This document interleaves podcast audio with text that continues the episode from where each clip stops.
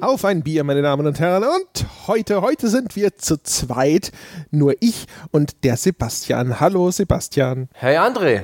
Hallo, Leute. Ja, der Jochen ist heute verhindert und wir haben uns gedacht, wir nehmen einfach mal schnell und heimlich und ein bisschen trotzig trotzdem eine Folge zusammen auf.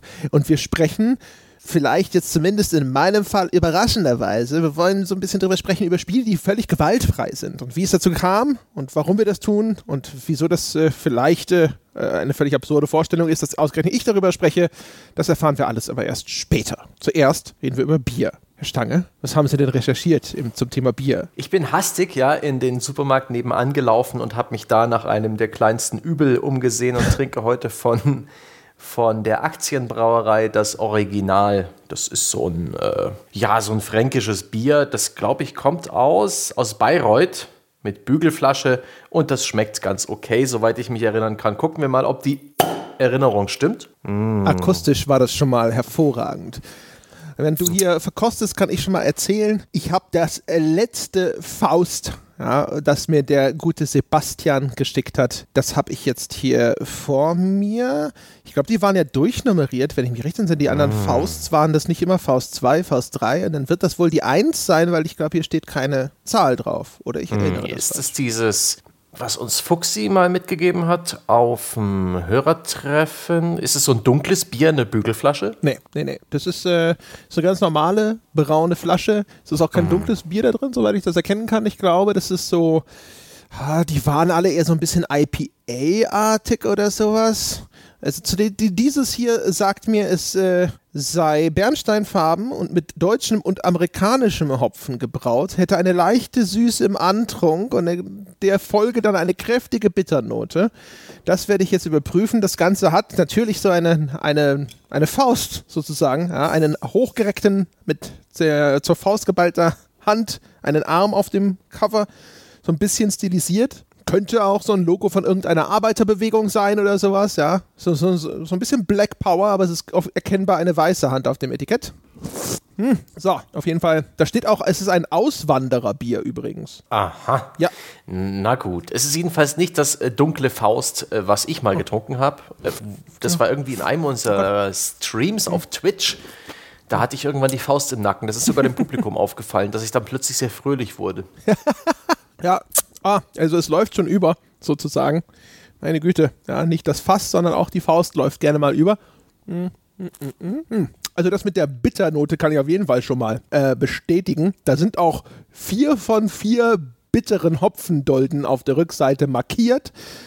Und äh, die Noten von tropischen Früchten, von Wacholderbeeren und Blumen, die mir hier versprochen werden, schmecke ich selbstverständlich wie immer nicht. Ja, mein Bier bezeichnet sich als äh, kernig, würzig und frisch zugleich. Mm. Es schmeckt okay. Es ist jetzt ein eher unauffälliges Bier, was so eine leicht alkige Note hat. Was ich nicht unbedingt schlecht finde. Aber das kennst du das, wenn, wenn so ein Bier so ein bisschen, bisschen wie eine Schnapsschorle schmeckt? So ganz leicht. So dieses, mhm. Wenn dieser pur Alkoholgeschmack so deutlich hervortritt, das ist eins von denen. Aber prinzipiell geht schon. Das ja, ja, ja die so ein bisschen wegziehen. in die Richtung geht, dass du das Gefühl hast, du hast vielleicht auch versehentlich eine Flasche äh, Rotwein oder so aus dem Kühlschrank geholt. Eine lustige Geschichte. Ich habe mal, ähm, vor ein paar Jahren ist es passiert, da ähm, beim Kumpel auf dem Balkon hat er so einen, einen Maßkrug genommen, so einen steinernen, einen schönen kalten, einen halben Liter Mineralwasser reingetan und einen halben Liter aus so einer klaren Glasflasche, seiner Meinung nach Weißwein. Und erst als die Schorle fertig hatte, die Weinschorle, hat er festgestellt, das war ja Grappa oder sowas ähnliches. Also er hat Schnapsschorle gemacht. Und er war so sauer, dass er das dann trotzig ausgetrunken hat. ja, also so, so sauer, ja. oh, da, da, bin ich jetzt aber wütend. Der Schnapsschorle werde ich es zeigen. Ja. ja, es hat wirklich widerlich geschmeckt. Also wirklich Schnaps auf die Hälfte verdünnt. Igitt, igitt, igitt. ist, es, ist das dadurch besser oder schlechter? Das deutlich schlechter, ja? deutlich, ja.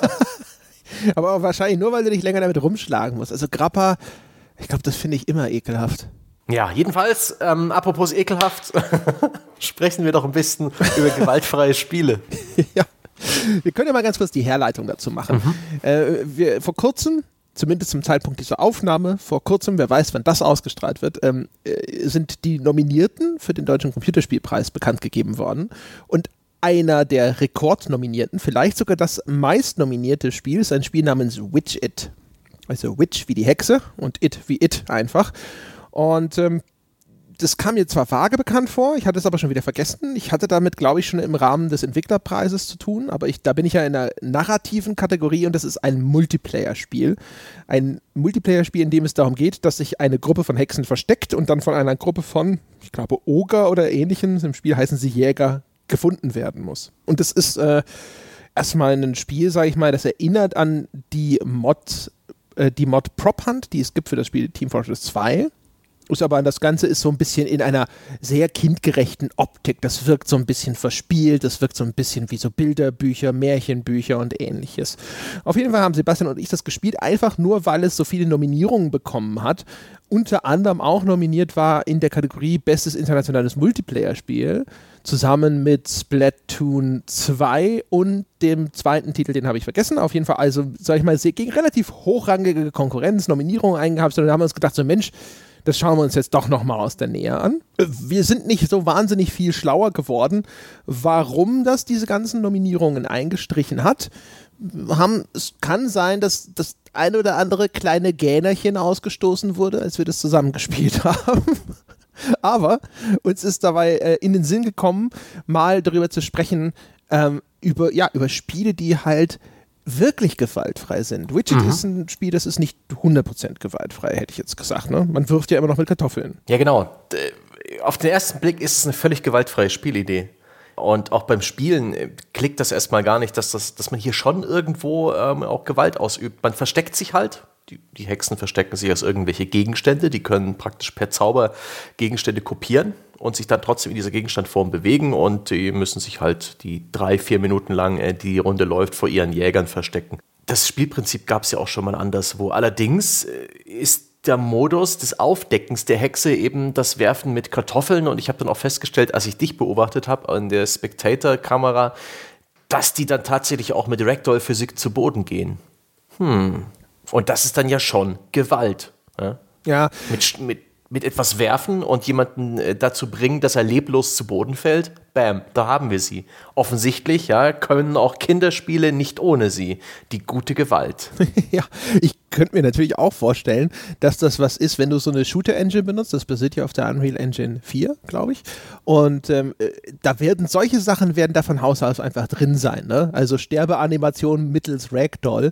Ich glaube, wenn du das in irgendeiner Form jetzt gewaltfreier inszenieren möchtest, dann musst du eine Sonderleistung erbringen. Das wirst du der Engine erstmal beibringen müssen. Und äh, wenn du es so lässt, wie es ist oder sowas, dann hast du halt die, deine, deine Hexenfigur, die dann halt einfach dann zu Boden geht und danach sozusagen dieser Ragdoll-Physik überlassen wird. Und das führt natürlich auch, jetzt das Spiel ist noch im Early Access, ähm, dazu, dass dann diese Figur manchmal so komisch zuckend am Boden liegt. Und das gibt dem Ganzen dann teilweise eine eine Qualität von Gewalt, die auch noch nicht mal beabsichtigt ist, glaube ich, oder auch noch nicht mal eigentlich vom mhm. Entwicklungsteam jetzt billigend in Kauf genommen wurde, sondern das passiert halt manchmal, dass das da so liegt wie in Deep Blue Sea, wenn der eine Typ von dem Hai in zwei Hälften gebissen wird und der Fuß noch zuckt. Ach ja, aber es, es, war ein schönes Sprungbrett für uns, weil wir haben im Anschluss an die Stunde, die wir das gespielt haben, auch so ein bisschen gefachsimpelt über eben äh, Gewalt in Spielen oder Spiele, die ohne Gewalt auskommen, Spiele, die sie auch an Kinder richten. Interessantes Feld. Wollen, wollen wir mal den Absprung wagen? Irgendwelche Thesen in den Raum stellen? Irgendwelche Beobachtungen teilen? Hast du dir was aufgeschrieben? Ja, naja, wir haben ja angefangen, darüber zu sprechen. Also wir sind drauf gekommen, einfach nur, weil ich die Frage in den Raum gestellt ha habe, geht Spielen eigentlich was ab oder so einem Spiel, das zu einem gewissen Grade ein Shooter ist? Also dieses Kartoffeln werfen funktioniert im Grunde genommen wie ein Shooter. Um, ähm, wenn die Gewalt rausgenommen wird. Ist ja klar, dass ich so eine Frage stelle. Es ist ja bekannt, dass ich einen Fable meistens habe für virtuelle Gewaltdarstellungen, weil ich ja auch immer die These vertrete, dass das eine automatisch eine gewisse Abwechslung mit reinbringt, wenn es nicht vorgefertigte Animationen aus der Dose sind, die dann immer wieder abgespielt, abgespult werden, sondern dass man sozusagen mit Gewalteffekten häufig auch nochmal so einen gewissen kreativen Rahmen hinzugewinnt. Und ähm, Jetzt habe ich natürlich, ja, logischerweise, der André sagt, so ist es umgekehrt so. Da können wir ja an der Stelle einfach vielleicht mal anknüpfen und wir äh, gehen davon aus, dass wir uns dann in eine Richtung bewegen, wo wir dann der Frage nachgehen, wie viele Spiele gibt es, wenn man es streng genommen betrachtet, von denen wir wirklich behaupten können, dass sie gewaltfrei sind. Denn wenn selbst sowas wie Widget, was in seiner ganzen Anmutung und auch eigentlich im Spielerlebnis tatsächlich relativ gewaltfrei ist, wenn man genau hinschaut, tatsächlich irgendwelche Gewaltmomente enthält, wie viele Spiele können wir benennen, die wirklich komplett gewaltfrei sind und wie gut sind die? Welche davon sind wirklich klasse? ja, ich würde sagen, das ist so der, das ist der grobe Fahrplan und der Rest ist wie immer, ne? Wir bleiben dann einfach an irgendeiner Raststätte stehen und sagen, guck mal, ne? da hinten gabelt sich der Weg links oder rechts. Ja. Oh, Export Jürgen Breu. Nun gut, wer die Anspielung verstanden hat, darf sich bitte im Forum melden. Ähm, ja, wäre das Spielkonzept von Widget besser, wenn es mehr Gewalt hätte? Und das Spielkonzept von Widget gibt es ja bereits mit mehr Gewalt und ist sogar eine Zeit lang sehr populär gewesen in solchen Titeln wie Dead by Daylight. Dieses Versteckspiel vor einem irren Axtmörder. Mhm, und gleich ist die Spielidee cooler. Oder auch das Kickstarter-finanzierte äh, Freitag der 13. Spiel, was jetzt wohl spielerisch auch nicht der Hit gewesen sein soll, aber wo die Prämisse bereits sehr, sehr viele Spieler überzeugt hat, da in Vorleistung zu gehen. Das, das ich ein ganz guter Punkt. Ich habe, ich muss gestehen, ich habe weder Freitag der 13. noch Dead by Daylight, glaube ich, wirklich mal gespielt. Ich hatte das immer vor, deswegen weiß ich gar nicht. Hast du das mal gespielt? Wie vergleichbar ist Dead das? Dead by Daylight habe ich gespielt. Das ist ein Stück weit anders. Ich, das hatten wir mal bei der Gamestar zu viert gespielt. Das war ein riesen Hackmack, das so hinzubekommen. Da warst du nicht mehr, warst du nicht mehr Videochef oder hast nee. dich da rausgeklinkt? Da das war, war ich schon furchtbar. Weg.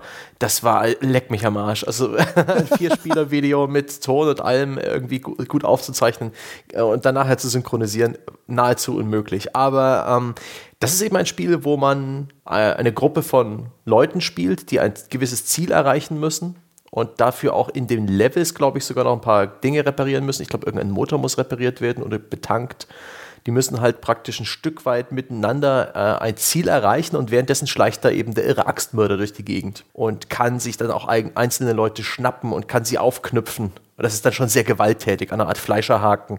Und dann ähm, müssen die anderen Spieler ihn dann vielleicht auch da runterholen. Das geht, aber eben auch nur mh, mm, mit einem gewissen Risiko verbunden, weil der, der Spieler, der den Mörder spielt, hat dann ja auch ein Stück weit die, die, die Kenntnis darum, dass sie ihn dann jetzt wahrscheinlich da runterholen. Und das ist so ein sehr, sehr, sehr doch schon panisches, stressiges Versteckspiel weil man sich eben nicht wie bei Widget in einen, in einen anderen Gegenstand verwandelt und komplett unsichtbar wird aus der Ferne, sondern weil man immer nur äh, in Rolle seiner Spielfigur da durch den Raps schleicht oder hinter irgendwelchen Autowracks entlang äh, läuft und hofft eben nicht gesehen zu werden und man den Jäger in der Form eigentlich auch immer gut erkennt, weil er groß ist, weil er sich langsam bewegt, weil er seine Geräusche macht. Und das ist ja bei dem Jason-Spiel im Prinzip auch nicht anders. Und ich finde, das ist eine, ja, ein Szenario für dieses für dieses Gameplay, was für zumindest für uns erwachsene Spieler deutlich interessanter ist, ja. Der irre Axtmörder ist so viel gruseliger als hm, der große Jäger, der mich mit Kartoffeln bewirbt. ja, das stimmt natürlich. Also man, man auf jeden Fall festzuhalten, das, das ist dann schon mal alleine ein erheblicher Gameplay-Unterschied. Was wir festgehalten haben beim, nach dem Spiel von, von Widget, da waren wir uns relativ einig, ist, wenn man Hexen spielt, also wenn man sich verstecken muss, dann wird das Spiel zu einer extrem statischen Angelegenheit, weil eigentlich man verwandelt sich dann in ein Buch oder in eine Kokosnuss am Strand oder sowas und dann begibt man sich in irgendeine versteckte Nische und dann wartet man ab. Sich zu bewegen bedeutet eigentlich auffällig zu sein, eigentlich verwandelt man sich in ein Objekt, sucht sich ein wunderschönes Versteck und dann dann guckt man eigentlich häufig, wenn es gut läuft sozusagen, starrt man vier Minuten lang auf den Bildschirm, wird nie gefunden und dann gewinnt man die Runde. Und wir haben ja da auch schon gesagt, wahrscheinlich, was diesem Fe Spiel fehlt, ist etwas, das Aktivität erzwingt. Und das ist ja das, was jetzt hier Dead by Daylight in deiner Beschreibung macht. Es gibt eben eine Aufgabe zu erledigen, mhm. diese Generatoren anzustellen zum Beispiel. Man muss vielleicht seine Kameraden retten oder es ist zumindest sehr empfehlenswert, seine, zu versuchen, seine Kameraden zu retten und dadurch wird man aus der Deckung herausgezwungen und man ist vielleicht auch nochmal erheblich auffälliger, wenn man als Spielfigur durch die Gegend schleicht, als wenn man eben als Kokosnuss am Strand liegt und versteckt zwischen lauter anderen Gegenständen. Das heißt, da hat Widget wahrscheinlich ein spielerisches Defizit, ist trotzdem, wenn du jetzt beides schon mal gespielt hast, so aus deiner, einfach nur aus deinem Spielerleben heraus, würdest du sagen, gewinnt das dadurch, dass es so brutal ist, einfach nur vielleicht, weil der, dieses Bedrohungsszenario einfach nochmal intensiver ist, wenn ein Axtmörder hinter dir herschleicht? Ja, absolut. Es ist, ich, ich kann einfach deutlich besser mitgehen mit der Opferrolle eines, eines, ja, eines, eines Horrorklischees als äh, die, die, die Opferrolle in einem kindlich bunten, farbenfrohen, harmlosen äh, Hexen, Hexen, ja, Versteckspiel-Szenarios deutlich. Das ist einfach, das, das, das klickt, das ist vielleicht auch ein Stück weit ein erlerntes äh, Verhalten, weil ich eben diese ganze, diese Horrorfiktion und die ganzen Klischees gut kenne, aber eben auch die Aussicht darauf. Die Aussicht auf das Spielversagen, die ist halt so viel aufgeladener als bei Widget, wo ich dann halt, wo es dann plopp macht und ich weiß, okay, doof, nichts geworden. Der irre Axtmörder kriegt mich, da gibt es dann, glaube ich, auch noch eine Todesanimation, da bin ich mir gar nicht mehr sicher, irgendeinen grausamen Tod und auch sehr viel mehr Spannung auf dem Weg dahin. Obwohl es mechanisch gar nicht so unterschiedlich ist. Mhm. Ist ja eigentlich äh, so, so das Ding, glaubt, wäre es irgendwie vorstellbar, dass das ohne Gewalt trotzdem intensivierbarer ist? Oder erfüllt tatsächlich Gewalt dann eben auch dieses, diese Funktion, Spannungsmomente zu vergrößern. Man redet ja sehr häufig darüber, dass Spiele Gewalt sehr selbstzweckhaft einsetzen. Einfach sozusagen Gewalt um Gewalt willen, weil das ist spektakulär, das kannst du auf Screenshots natürlich dann auch entsprechend inszenieren. Ähm, aber jetzt, äh, natürlich ist es klar, dass das eine Spiel kindgerechter ist. Und jetzt mag Widget durchaus sich an eine junge, kindliche oder jugendliche Zielgruppe richten und das hat dann nochmal seine ganz eigenen Vorteile. Also wir schauen da jetzt eher so ein bisschen draus, drauf aus der Perspektive des erwachseneren Spielers und auf sicherlich auch so ein bisschen einfach aus diesem, dieser Perspektive des Spielerlebens heraus. Man wird ein Dead by Daylight sicherlich nicht jetzt einem Sechsjährigen zumuten wollen, das ist nochmal eine ganz andere Geschichte. Aber ist ist, also erfüllt Gewalt so eine Funktion? Also, oder glaubst du, nur in einem bestimmten Kontext erfüllt Gewalt so eine Funktion? Denkbar, es kommt schon ein bisschen auf den Kontext an. Es gibt ja auch die, die, die überflüssige Gewalt, die einfach nur über irgendwelche Spiele drüber gekippt ist.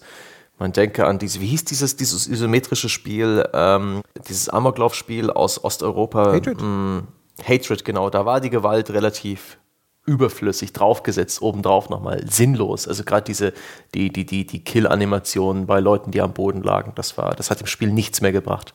Da war der Spieler schon abgestumpft. Aber wenn ich mir überlege, zum Beispiel nehmen wir auch ein anderes beliebtes Spiel, was immer wieder äh, auch Kindern empfohlen wird, Minecraft. Minecraft ist ein unglaublich kreatives Spiel. Es ist per se eigentlich gewaltfrei, aber äh, im Abenteuermodus gibt es Gegner. Es gibt diese, oh Gott, und jetzt fallen mir die Namen nicht mehr ein, ja, diese explodierenden Viecher. Quasi Zombies wo, eigentlich. Wo man megamäßig erschrickt und in dem Moment richtig Angst hat, weil die Dinger, wenn sie dich sehen, machen irgendwann und explodieren und reißen auch alles um sich herum mit, mit sich. Das heißt, sie zerstören viel deines Fortschritts, sie machen dir Angst und die bringen die Würze ins Spiel. Ohne wäre das Spiel langweiliger. Wäre es äh, wie so ein moderner Spielplatz, ja, wo alles inzwischen äh, flexibel und, und, schaumstoffförmig ist und DIN-genormt und sich kein Kind mehr, selbst wenn es will, wehtun kann. Ich bin der Meinung, äh, so ein Stück weit Risiko muss dabei sein. Äh, die Möglichkeit, äh, irgendetwas zu verlieren, das muss ja nicht unbedingt per se durch Gewalt geschehen. Und da kann man sich auch überlegen, ob ein explodierender, wie hieß der, Scrawler, Sneaker, es liegt mir so auf der Zunge, dass der, ähm, dass es unbedingt das Gewalt sein muss oder einfach irgendwas anderes. Bei Widget zum Beispiel könnte ich mir vorstellen als Design, dass es vielleicht irgendeinen Combo-Meter in die Höhe schnellt, solange man sich nicht bewegt. Und dass es vielleicht sogar mehr Punkte gibt, je näher man anderen Spielern ist, anderen Jägerspielern. So eine, eine Art Incentivierung und vielleicht auch irgendwo die Gefahr, dass die eigene Kombokette abreißt, weil ich es übertreibe. So ähnlich wie bei dem Tony Hawk-Spiel. Wenn man gerade so eine richtig lange Combo macht, versuche ich noch einen Trick dran zu hängen oder lande ich das Ding endlich. Das sind Mechaniken, die erzeugen sowas ähnliches wie diesen Gewaltstress, ja. Jetzt wird mir hier gleich der Kopf abgeschlagen. Aber eben ohne Gewalt. Sind es eigentlich Creeps? Sind es Creeps in Minecraft? Heißt ja, ja, ja, ja, ja. Danke, danke, danke. Ja. Oh, ich hätte sehr schlecht geschlafen heute Nacht. Nein, nicht googeln, Sebastian, du kommst selber drauf. Ja? Dein Gehirn ist ein Instrument. Es ist ein Skalpell. Es muss nur richtig eingesetzt werden. Ja, ich glaube, wie gesagt, also was Widget angeht, ich glaube, das ist tatsächlich äh, äh, ein Spiel, das sollte sich genau anschauen, was solche Spiele wie Dead by Daylight machen. Ich glaube, das ist ein Designfehler auf dieser Seite dieser Partei, die sie verstecken muss. Ich glaube, die muss gezwungen werden, gerade aus ihrem Versteck rauszukommen. Also ich habe ja danach gesagt, ich glaube, es würde schon reichen, wenn du dich einfach nicht unbegrenzt in einen Gegenstand verwandeln kannst. Also du, dass du nach 20 Sekunden oder so quasi aus der Deckung gezwungen wirst und dann für einen Cooldown als Hexe rumlaufen musst und dir ein neues Versteck suchen musst. Das alleine, glaube ich, wäre schon hilfreich. Das Problem ist, dass du dafür belohnt wirst, eigentlich an ein gutes, richtig gutes Versteck zu finden und dann tatenlos rumzuliegen äh, das kann manchmal zu Spannungsmomenten führen, wenn einer so links und rechts um dich rum alle Gegenstände anschießt und äh, versucht, dich zu entdecken und dann ganz knapp dich äh, verpasst. Aber genau solche Near-Miss-Szenarien, also wo es so ganz knapp wird, das ist ja das, was häufig bei solchen Versteckspielgeschichten, das ist, was richtig spannend ist. So funktionieren ja auch Spiele mhm. wie Outlast, weil jetzt haben wir wieder ein Spiel, das sehr stark dann auf Gewalt setzt, im, im gleichen Szenario. Ne? Da sind diese völlig deformierten Mutanten, die dich da verfolgen in einem verlassenen Irrenhaus und du versteckst dich davor und die bist dann in einem Schrank und siehst, wie diese Kreatur direkt vor dem Schrank vorbeischleicht oder Alien Isolation und so. Das ist, funktioniert alles über dieses, es ist haarscharf, du spürst schon den Atem im Nacken und kommst nochmal davon und das sind die großen Spannungsmomente, die dann herbeibeschworen werden. Und das Spiel äh, fördert es zumindest nicht. Ja, also es kann passieren, es passiert auch immer wieder, aber es ist etwas, wo man dringend dazu raten sollte, das im, vom Game Design her zu forcieren. Aber darum soll es ja hm. gar nicht so sehr gehen. Also interessant ist ja schon mal, dass es gefühlt für, jetzt, äh, für den Spieler, für den sowas zumutbar ist zumindest, ein Gewinn ist, das Ganze jetzt vielleicht nicht unbedingt notwendigerweise in dieses Gewalttätige zu ziehen, aber dass die Konsequenzen in irgendeiner Form greifbarer vielleicht werden. Ich, mhm. ich versuche mir jetzt gerade irgendwo ein Beispiel zusammenzureimen. Ich glaube, die Gewalt ist immer so ein einfaches Mittel. Ich glaube, das ist halt einfach ein. Ja. Es gibt ja verschiedene Sachen, die sind halt einfach sehr simpel und trotzdem effektiv. Ne? So Nazis als Gegner haben wir sehr häufig als, äh, als Beispiel angeführt, weil du musst keinem erklären, warum ist denn der Nazi böse und wieso soll ich gegen die kämpfen. Jeder weiß, dass das halt einfach das Richtige ist. Und ich glaube, Gewalt funktioniert so ähnlich indem es, wenn du einen, weißt du, wenn du diesen Spannungsmoment äh, her herbeizaubern willst, wenn ich als Spieler sozusagen versage und die Konsequenz ist halt irgendeine besonders grausame Tötungsanimation, verleiht das meinem, meinem Scheitern nochmal einen ganz anderen Anstrich. Und das ist halt super simpel, aber herzustellen. Ja, also ich meine, eine Gewaltanimation zu machen, ist etwas, was die allerwenigsten Entwickler überfordern sollte. Und ich glaube, dass das halt auch vielleicht der Grund ist, warum wir das so viel sehen, dass sehr gerne zu dem Stilmittel mhm. gegriffen wird. Ja, oder auch generell, was dieses Gameplay angeht, du befindest dich ja auch selbst, stell, stell dir vor, Widget hätte nicht mal die Kartoffeln, die man wirft sondern einfach irgendwie jemand zeigt mit dem Finger auf dich und sagt, du bist's. Und der Spielcharakter sagt, okay. Selbst dann ist es ja irgendeine Form von Jäger-Opfer-Szenario. Irgendetwas, das tief in sich drin irgendwie schon Gewalt beinhaltet. Da jagt einer den anderen, einer ist das Opfer und ähm, wenn er erwischt wird, hat er verloren. Das ist ja eigentlich eine ziemlich primitive, fast schon instinktähnliche Geschichte. Nicht umsonst spielten wir das als Kinder sehr gern.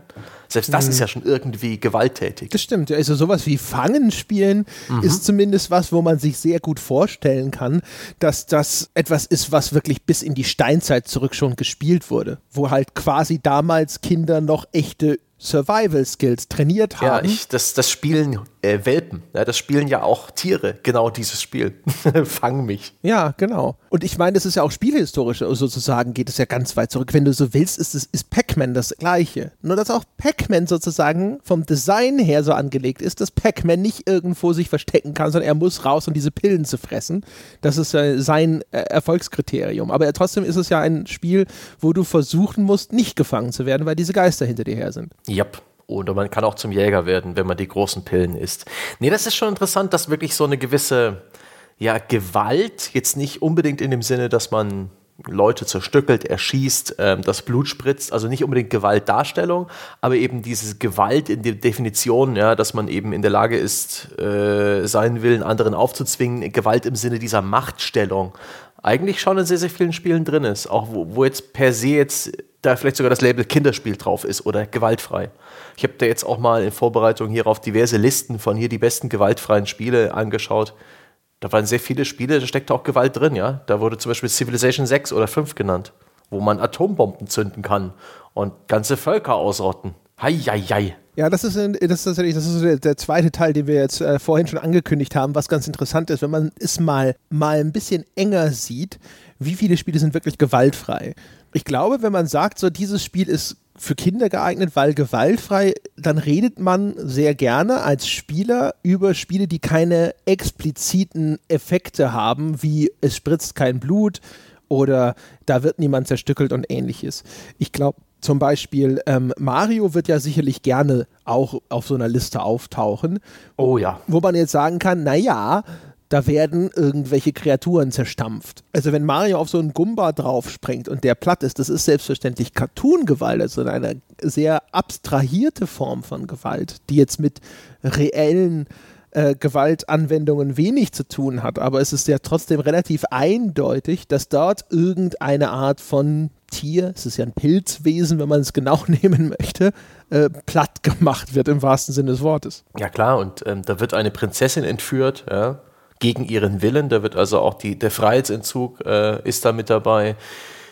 Da lässt man Bowser in die Lava stürzen, was definitiv auch nicht angenehm für ihn ist. Es das sowieso. Es ist nicht explizit, aber es ist, da, ist, da ist Gewalt drin. Ja, das ist sowieso total ganz interessant. Bei, bei Super Mario Odyssey ist es ja zum Beispiel sogar so, dass äh, Bowser eine Zwangsheirat plant mit Prinzessin Peach. Äh, wo man jetzt natürlich auch so ein bisschen denken würde, so, huh, das ist ja, ne, das ist auch in der heutigen Zeit noch ein Thema, wo man vielleicht sagen würde, weiß nicht so recht, ob das jetzt bei Mario unbedingt nicht wahr vorkommen sollte. Da gibt es Parallelen in, in, im realen Leben. Das ist natürlich jetzt, wie gesagt, man muss halt immer so ein bisschen unterscheiden, äh, ist etwas kindgerecht, weil ich glaube, diese Parallele, diese Assoziation wird natürlich ein Kind nicht äh, treffen oder ziehen, aber äh, wie du schon richtig sagst, eine Form von Gewalt ist es trotzdem. Deswegen ist es ganz interessant, mal drüber nachzudenken, welche Spiele fallen uns denn tatsächlich ein, wo man wirklich, selbst wenn man mit dem feinen Kamm durchgeht, sagen muss, okay, das ist gewaltfrei. Ähm, relativ eindeutig werden einem eine ganze Reihe von Genres fast samt und sonders einfallen, mhm. wie zum Beispiel Rennspiele, obwohl es auch im Bereich der Rennspiele natürlich Dinge gibt wie Carmageddon oder sowas, wo das Genre des Rennspiels vermischt wird mit expliziter Gewalt. Oh ja, also auch die Burnout-Reihe mit ihrer spektakulären Kaltverformung, da sterben keine Menschen, aber da werden, da wird das Rammen von Gegnern belohnt. Ja. Und man, man wird auch damit belohnt, dass man sieht, wie sie crashen. Und ein Unfall ist ja schon auch irgendwie, ja, schon, schon eine sehr explizite Art von äh, mechanischer, Ge also Gewalt gegen Objekte. das ist sowieso ganz interessant, also inwiefern man äh, was man alles unter diesen Begriff von Gewalt dann tatsächlich subsumieren will. Also auch da, also in der Land, im landläufigen Verständnis würde man immer sagen, okay, es muss irgendeine Form von Aggression sein, die richtet sich gegen wenigstens irgendein ein Lebewesen. Und man würde vielleicht sagen, reine Zerstörung ja, also jetzt in dem Falle bei den Autos, da ist das Kriterium wahrscheinlich noch nicht erfüllt. Das würde man halt einfach eben dann sagen, okay, das ist halt etwas, da wird halt vielleicht ein aggressives Vorgehen belohnt. Und das ist äh, Zerstörung, also destruktiv, aber es ist nicht unbedingt das, was wir unter Gewalt verstehen. Hm. Sowas wie Flatout würde eindeutig, finde ich, unter Gewalt fallen, ne? wo es sogar Minigames gibt, wo es darum geht, das Auto geschickt so zu crashen, dass der Fahrer durch die Windschutzscheibe auf ein riesiges Dartboard katapultiert wird, indem er dann stecken bleibt und Punkte scored. Der finde ich tatsächlich, naja, die Burnout-Geschichte, ich meine, das ist ja der Kontrahent, das ist ja der Gegner. Das ist ja jemand, der vielleicht sogar besser ist als du und du gewinnst, indem du ihn von der Straße drängst. Man geht auch das davon aus, dass da Menschen drin sind eigentlich. Man ja, denkt ja nicht, dass das alles irgendwelche autonomen äh, Systeme sind, die diese Autos steuern. Und das ist ganz interessant, selbst bei den etwas ja, zivileren Simulationen, die dann schon eigentlich per se gewaltfrei sind. Sowas wie Project Cars und Assetto Corsa. Das ist eine sehr authentische Simulation des Rennsports, wo die Leute wirklich Spaß damit haben, sich da reinzufuchsen, zu tüfteln, zu lernen, zu perfektionieren. Selbst da hat man eben online das Problem, dass Spieler miteinander spielen, nicht unbedingt fair sind. Da finde ich sehr interessant GT Sport, das neue Gran Turismo für die PS4 hat ein Sportmanship-Rating, sozusagen, wie sportlich du bist, ob du äh, die Kurven innen ein bisschen zu sehr beschneidest, ob du Leute touchierst, äh, ob du generell die Regeln des Rennen einhältst. Dazu zählen nämlich auch Flaggen und sowas, Überholverbote. Ähm, und das ist ein wichtiger Faktor in deinem Spielerprofil und das ähm, hat wohl auch zu Beta-Zeiten und am Anfang zum Release noch für ein paar Diskussionen gesorgt. Ich habe das bloß am Rande mit, mit verfolgt, weil Rennspiele sind nicht so mein Steckenpferd. Aber das fand ich sehr interessant, dass sozusagen auch die, die sehr, sehr ernste Rennsimulation, das ganz trockene Ding, wo man es gar nicht erwartet, irgendwo Mechaniken beinhaltet, beinhaltet, die sozusagen diesen menschlichen Faktor, ähm, der, der da vielleicht ein Stück weit für Gewalt oder für Probleme sorgen kann, mit aufnimmt. Sowieso hat man das Gefühl, ich weiß gar nicht, aber zumindest geht es mir so, ich glaube, dass man bei Spielen intuitiv dazu neigt, zu glauben, dass aggressives Vorgehen belohnt wird, weil das wahrscheinlich überproportional häufig der Fall ist, oder? Ja, und man experimentiert in Spielen auch sofort. Egal welches Spiel du spielst, du versuchst sofort mal zu gucken, was du alles kaputt machen machen kannst der Umgebung. Ähm, in einem GTA, ich glaube, du kannst sehr, sehr vielen Leuten, die noch nie in GTA gespielt haben und äh, theoretisch, das Spiel hat so eine popkulturelle äh, Präsenz. Ähm, jemand, der noch nie von einem GTA gehört hat oder es gespielt hat, selbst der wird versuchen, irgendwann zu gucken, was denn passiert, wenn man mit dem Auto auf dem Bürgersteig langfährt. Das ist so eine, die, ich glaube, Spiele bieten uns diesen konsequenzfreien, sicheren Raum, in dem wir über ja, die Konventionen der Gesellschaft und rechtliche und moralische Grenzen hinaus äh, ausbrechen und einfach mal konsequenzlos Dinge ausprobieren können. Ohne dass wir dadurch verrückt werden, ja, weil das haben inzwischen auch genügend Studien bewiesen. Und das ist ein, eine eine Leistung, die erbringen Spiele, an die haben wir uns ein Stück weit gewöhnt. Das erwarten wir ja fast schon. Mhm. Das, das, ist tatsächlich auch ein ganz interessanter Punkt. Ob, das, ob Grenzverletzungen in Spielen vielleicht einfach automatisch so diesen Unterhaltungswert haben. Wenn man, bei GTA zum Beispiel, ich glaube, es ist schwieriger, wenn du GTA so spielen willst, dass du niemanden überfährst weil du hast halt einfach sehr viele Momente in dem Spiel, wo du irgendeine Verfolgungssequenz hast und dann das so zu steuern, also es so zu steuern, dass du nie ein anderes Auto wenigstens irgendwie in den Straßengraben rammst. Alleine das wird wahrscheinlich schon sehr, sehr herausfordernd mhm. sein. Aber auch wenn du zum Beispiel einfach nur keinen Passanten überfahren willst, ich glaube, selbst das wird halt echt, echt schwierig sein, weil du weichst dann halt mal irgendwo genau irgendeinem Gegenverkehr aus oder eben Autos, die an einer Ampel warten und du wirst gerade verfolgt oder du willst aus irgendeinem Grund extrem schnell von Punkt A zu Punkt B gelangen und dann musst du quasi auf den Bürgersteig steuern und wirst halt noch ein, zwei Leute über den Haufen mhm. mähen. Und das Spiel hat auch absolut keine Mechanik, die in irgendeiner Form dich dafür belohnt so zu spielen. Ich meine, es gibt, es gibt absolut keinen spielmechanischen Grund dafür. Außer vielleicht, okay, es gibt keine Polizeiverfolgungsjagd, wenn du Leute nicht auf dem Bürgersteig niedermäßt. Aber eigentlich, ich könnte mir vorstellen, in einem GTA könnte man sehr viel mehr Spielmechaniken etablieren, die sozusagen dir vielleicht irgendwie eine Art Combo geben für so und so viele Minuten ohne, die geringste, ohne den geringsten Verstoß gegen irgendwas gespielt. Vielleicht sogar ganze Spielmodi, die sich darum drehen, etwas, ein Rennen, irgendeine, ähm, ein Capture the Flag Spielmodus, ähm, der sich darum dreht, dass, es, dass man sich praktisch herum navigiert um die öffentliche Ordnung, ohne sie zu verletzen, dass das funktionieren könnte, aber das ist vielleicht auch ein bisschen rumgesponnen. Mhm. Ich bin jedenfalls der Meinung, GTA stößt mir eh manchmal sauer auf, weil es mit zu wenig zivile Interaktionsmöglichkeiten mit der Spielwelt gibt. Die meisten Interaktionsmöglichkeiten, die ich habe, ist überfahren, dagegenfahren, in die Luft jagen, erschießen, beleidigen, den Stickefinger zeigen, mhm. hier und da ein bisschen einkaufen. Aber ansonsten ist eigentlich die, die ganze, das ganze Spektrum der Interaktion mit der, mit der Spielwelt relativ äh, im roten Bereich und sehr wenig im grünen. Aber GTA ist ja auch definitiv kein Spiel, was in diesem Podcast überhaupt irgendwo äh, einsortiert werden muss. Da wissen wir ja schon, ne? Gewaltscheiße. Ja, also zumindest Anarcho-Kram. Ne? Ich habe das Gefühl, äh, GTA ist halt wirklich so ein Titel, der halt auch sehr stark kokettiert mit diesem Regelbruch. Und das sieht man oh, ja, ja, auch an dem genau, was du beschreibst. Es gibt nicht irgend, es, es gibt eine Bestrafung, wenn du es übertreibst. Also das Spiel fängt an, sich so ein bisschen zu wehren, wenn du jetzt wirklich äh, Amok läufst in der Innenstadt und einfach nur Passanten über den Haufen schießt oder fährst. Dann äh, setzt es dir was entgegen, indem es dir diese Polizeigewalt auf den Hals hetzt. Und das ist so ein bisschen, wenn man so will, eine Strafe. Dann äh, reagiert das Spiel dagegen. Aber es hat erkennbar eine Toleranz. Das heißt, ein, zwei Passanten erschießen, ja, da mhm. sagt das Spiel noch, ah ja komm, ein Zwei.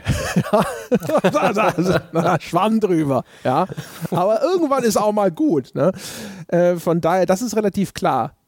Aber äh, bei, wie gesagt, also das sind ja, das sind jetzt eher so die Ausnahmefälle. Aber sowas wie bei, bei Rennspielen, sagen wir mal, gewaltlos sind sie schon. Interessant ist halt, wie gesagt, also. Boah, ey, Mario Kart, ne? Auch wieder so ein Beispiel. Familienfreundlich, kindgerecht. Also die Kröte. Da, aber du, du, überschlägst dich ja nur und dann geht es wieder munter weiter. Man nimmt offensichtlich keinen Schaden. Ja, man schießt, ja. Da verwandelt sich jemand, wenn er diesen Bullet Bill auf, äh, aufsammelt, sogar in ein Projektil, ein ja, das automatisch über die Strecke fliegt und alle anderen wegrammt. ja. Da gibt es ja. zielsuchende, nicht zielsuchende Projektile. Und das ist ja auch eins dieser Spiele, wo man dann auch Gewalt in der Realität ausübt, weil es einfach nur unfair ist und man die anderen, die da mitspielen, hasst und haut bauen will. ja, das stimmt. Oh Gott, ey. Ja, das stimmt. Die, die Selbstbeherrschung, die es erfordert, äh, ja, insbesondere kleine Brüder nicht äh, mit Gewalt dazu zu zwingen, den, auf den Einsatz von roten Kröten zu verzichten, ist schon be bemerkenswert. Ja, das ist schon echt eine Herausforderung. Das ist schon richtig. Diese, diese Kategorisierung mit dem aggressiven Verhalten ist tatsächlich echt ganz interessant. Also ich glaube, das macht es dann hinterher nochmal schwieriger. Wir haben ja vorher mal drüber nachgedacht. Äh, was mir eingefallen ist, und ich hoffe inständig, dass das überhaupt korrekt ist und ich nicht irgendwas vergesse, was in dieser Spielreihe oder in diesem einen ersten Spiel einer Reihe tatsächlich vorgekommen ist, was trotzdem als Gewalt durchgehen müsste, ist Professor Layton. Das ist mir in Erinnerung geblieben als ein Spiel, von dem ich glaube, dass es wahrscheinlich völlig gewaltfrei sein müsste, außer ich vergesse etwas. Es ist lange her, dass ich das letzte Professor Layton gespielt habe. Und das aber trotzdem ein richtig, richtig gutes Spiel gewesen ist. Oh ja. Layton ist aber an sich eher so eine eine Fototapete, eine Narration, äh, die 150 Puzzle ungefähr tragen muss, mhm. in irgendeiner Form. Ich bin mir nicht sicher, ob alle Layton-Spiele gewaltfrei sind. Es kann sein, dass auch mal ein Mord geschieht in einem dieser Layton-Spiele. Möglich. Also ich erinnere mich, das allererste war ja das mit dem Curious Village. Mhm. Und äh, ich, boah, ey, ich weiß es nicht mehr. Es, wie gesagt, ich kann mich täuschen.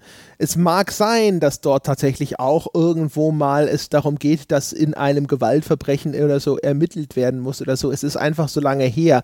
In meiner Erinnerung ist es halt einfach nur eine Abfolge von Dialogen mit irgendwelchen komischen, skurrilen Charakteren unterbrochen von Streichholzrätseln. Richtig. Freundliche Charaktere, die ähm, an einem sehr idyllischen Dorfleben teilnehmen. Genau. Manchmal ein bisschen schräg, aber eben alles sehr kindgerecht, wie so ein Miyazaki-Kinderfilm.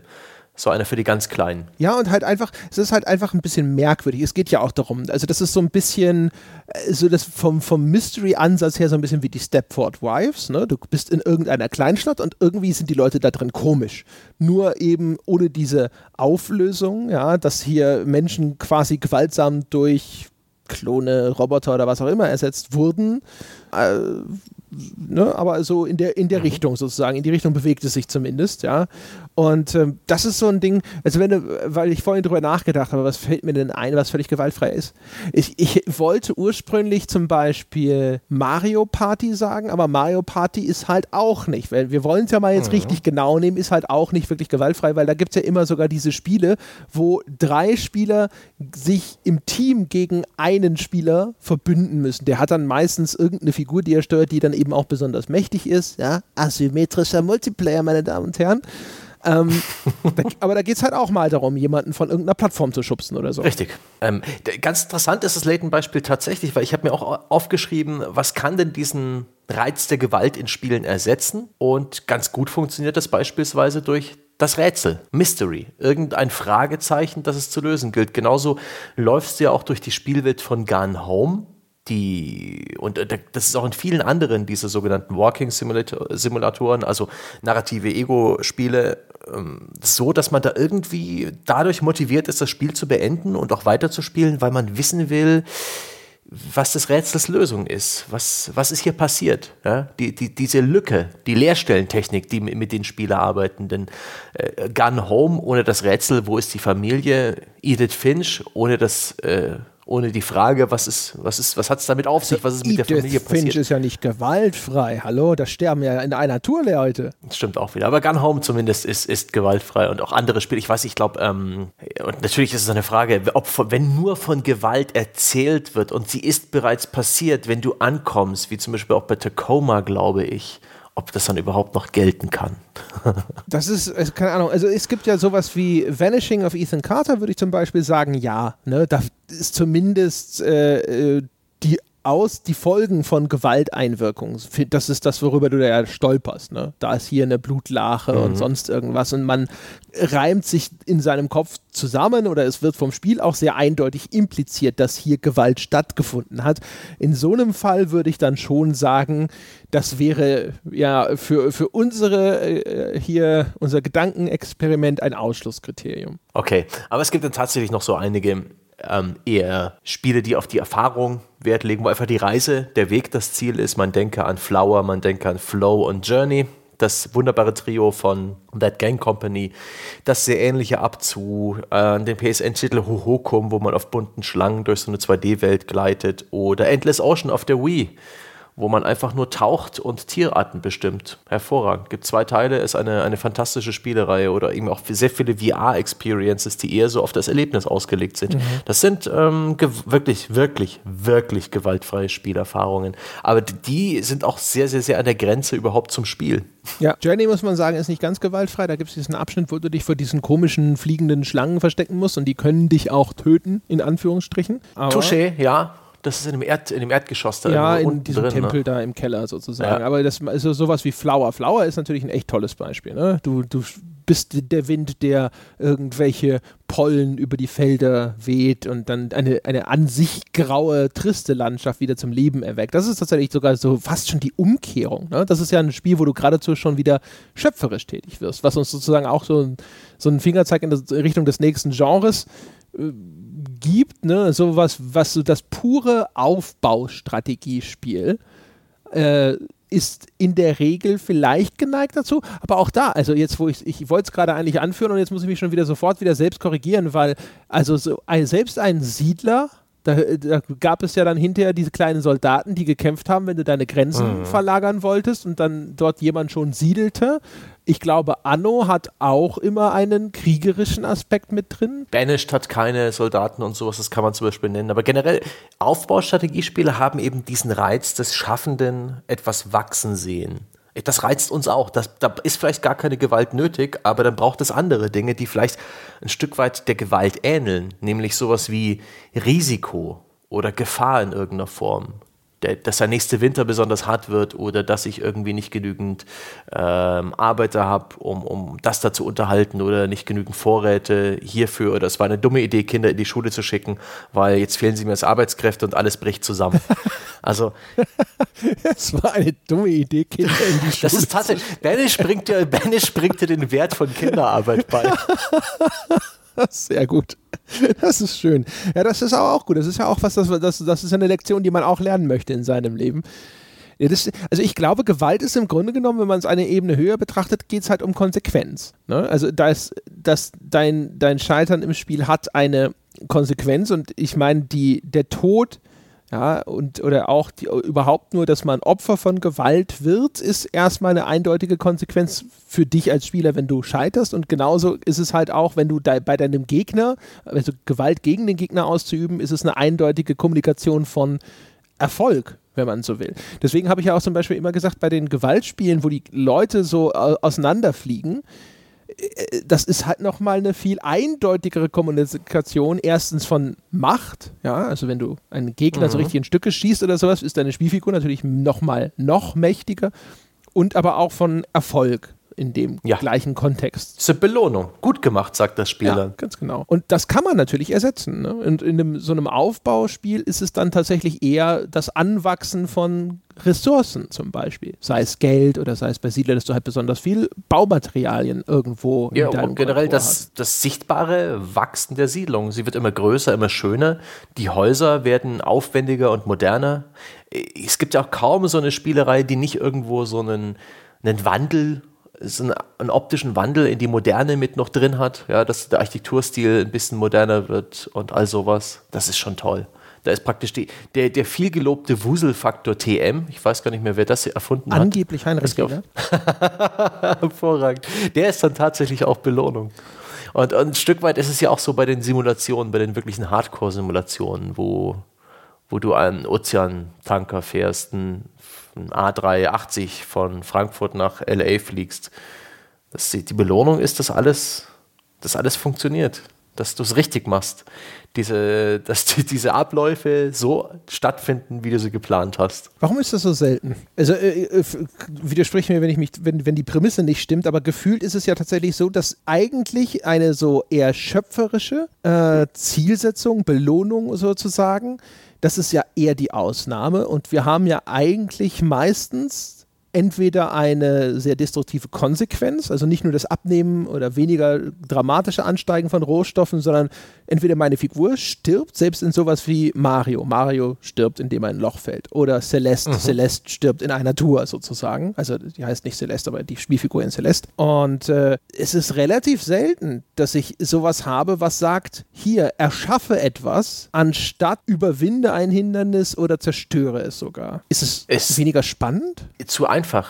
Es ist, Gewalt ist so ein billiges und effektives Mittel in irgendeiner Form. Und du kannst ja auch in einem Spiel, was jetzt so ist, wie du es beschrieben hast, so ein Aufbauspiel, wo du sch- schöpfst, erschöpfst, Moment, schöpfst und erschaffst und, und da etwas wachsen siehst. Ich, ich sag dir, in neun von zehn Fällen wird dieses Spielprinzip besser, wenn du irgendeine Form von Gegner einbaust, irgendeine Form von, von Angriff, von Zerstörung.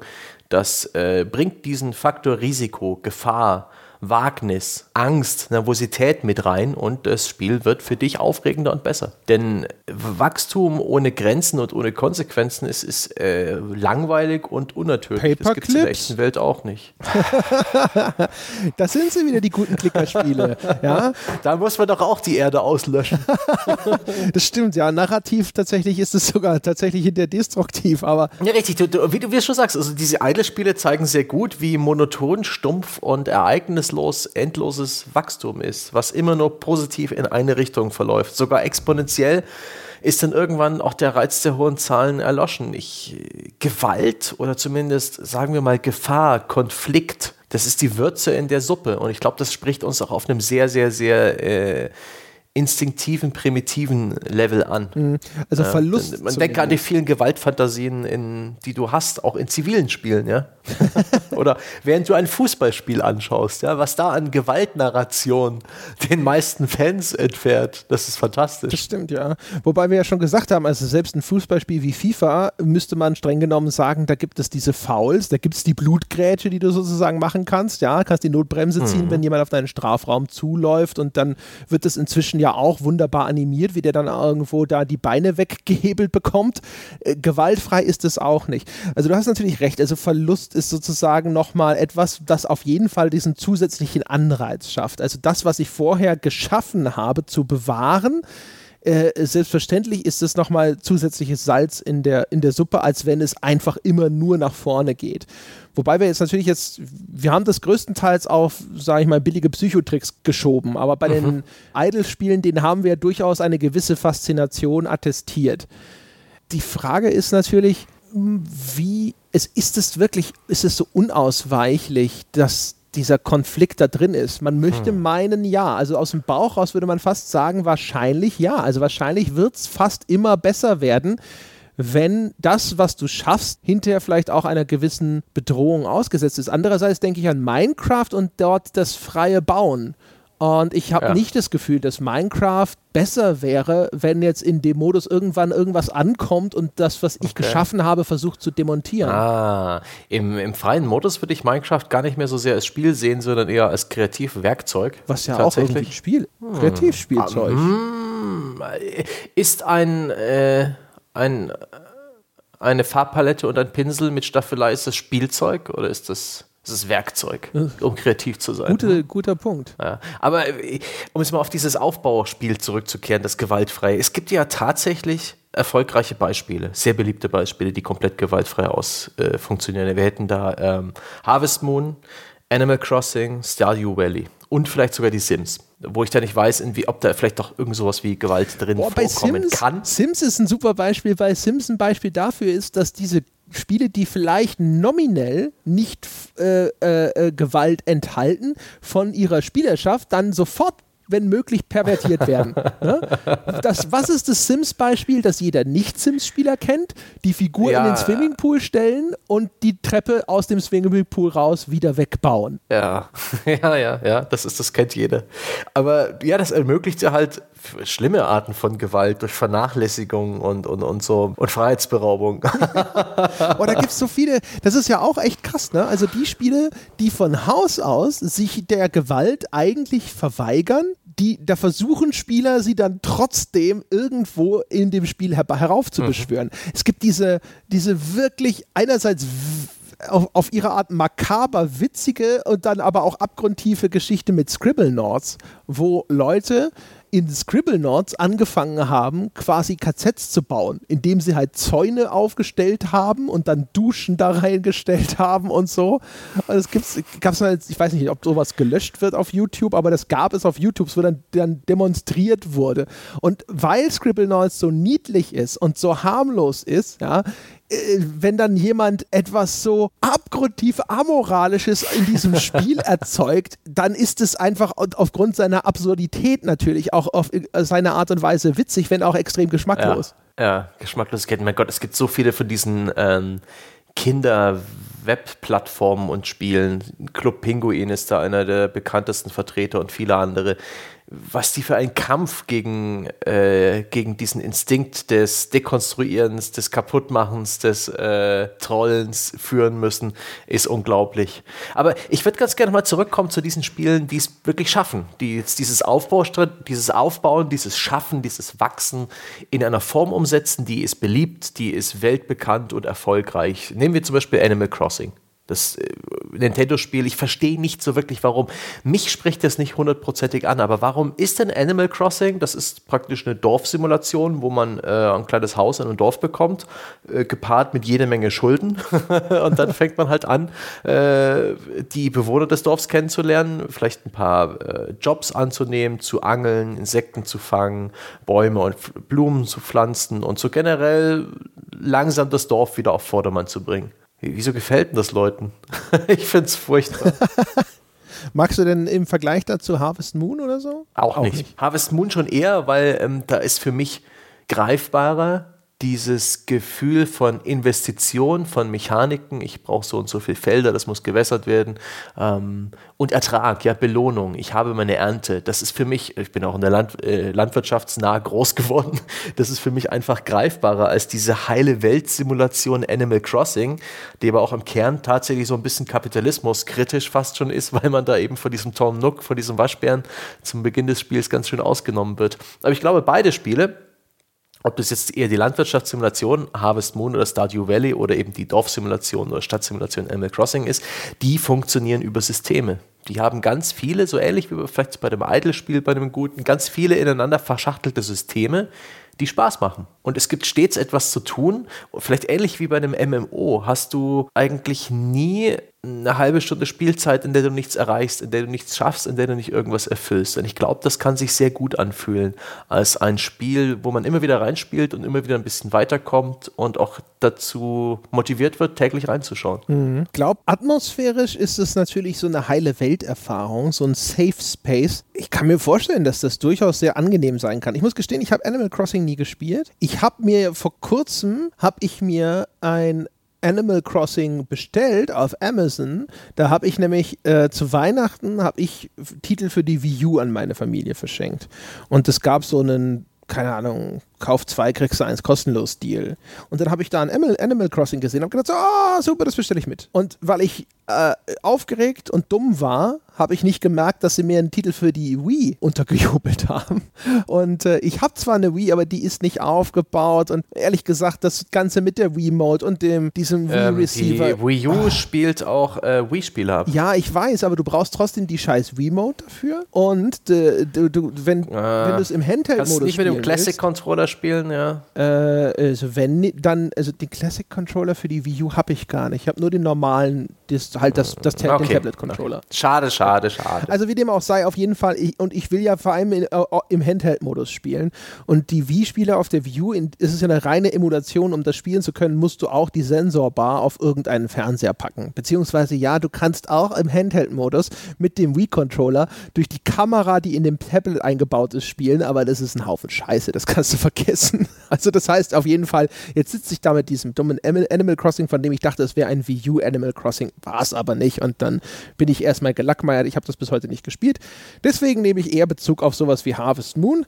Die kenne ich ganz gut, die Reihe, die mochte ich auch immer sehr, sehr gerne. Und Harvest Moon, wie du schon richtig sagst, also erstens hat Harvest Moon einige sehr interessante Gameplay-Systeme, die, das ist halt auch so ein, das ist so ein simples Ding. Ich weiß gar nicht, ob ich das im Podcast schon mal erzählt habe. Ich glaube ja, aber auf jeden Fall, es gibt ja Studien dafür, warum man auf der Arbeit gerne prokrastin prokrastiniert und den halben Tag E-Mails beantwortet oder irgendeinen Kleinscheiß macht und dann sagt, oh shit, ich wollte heute eigentlich eine große Aufgabe entweder abschließen oder erheblich voranbringen und ich habe mich die ganze Zeit mit diesem, diesem Winzkram aufgehalten. Und das liegt daran, so liest man, dass da halt diese vielen kurzen, kleinen Erfolgserlebnisse, das ist etwas, was halt erstens viel befriedigender ist und wo man viel eher die eigene Hemmung überwinden kann, weil man demotiviert ist. Das heißt also, ich beantworte eine E-Mail, abgeschlossen, abge eine kleine Aufgabe abgehakt und sowas funktioniert sehr gut und eine große Aufgabe, die vielleicht noch aus mehreren Zwischenschritten besteht und wo man vielleicht noch nicht mal so einen ganz konkreten Plan hat, wie man sie umsetzt und sowas, da scheut man sich dann davor und macht lieber den kleinen Scheiß. Und ich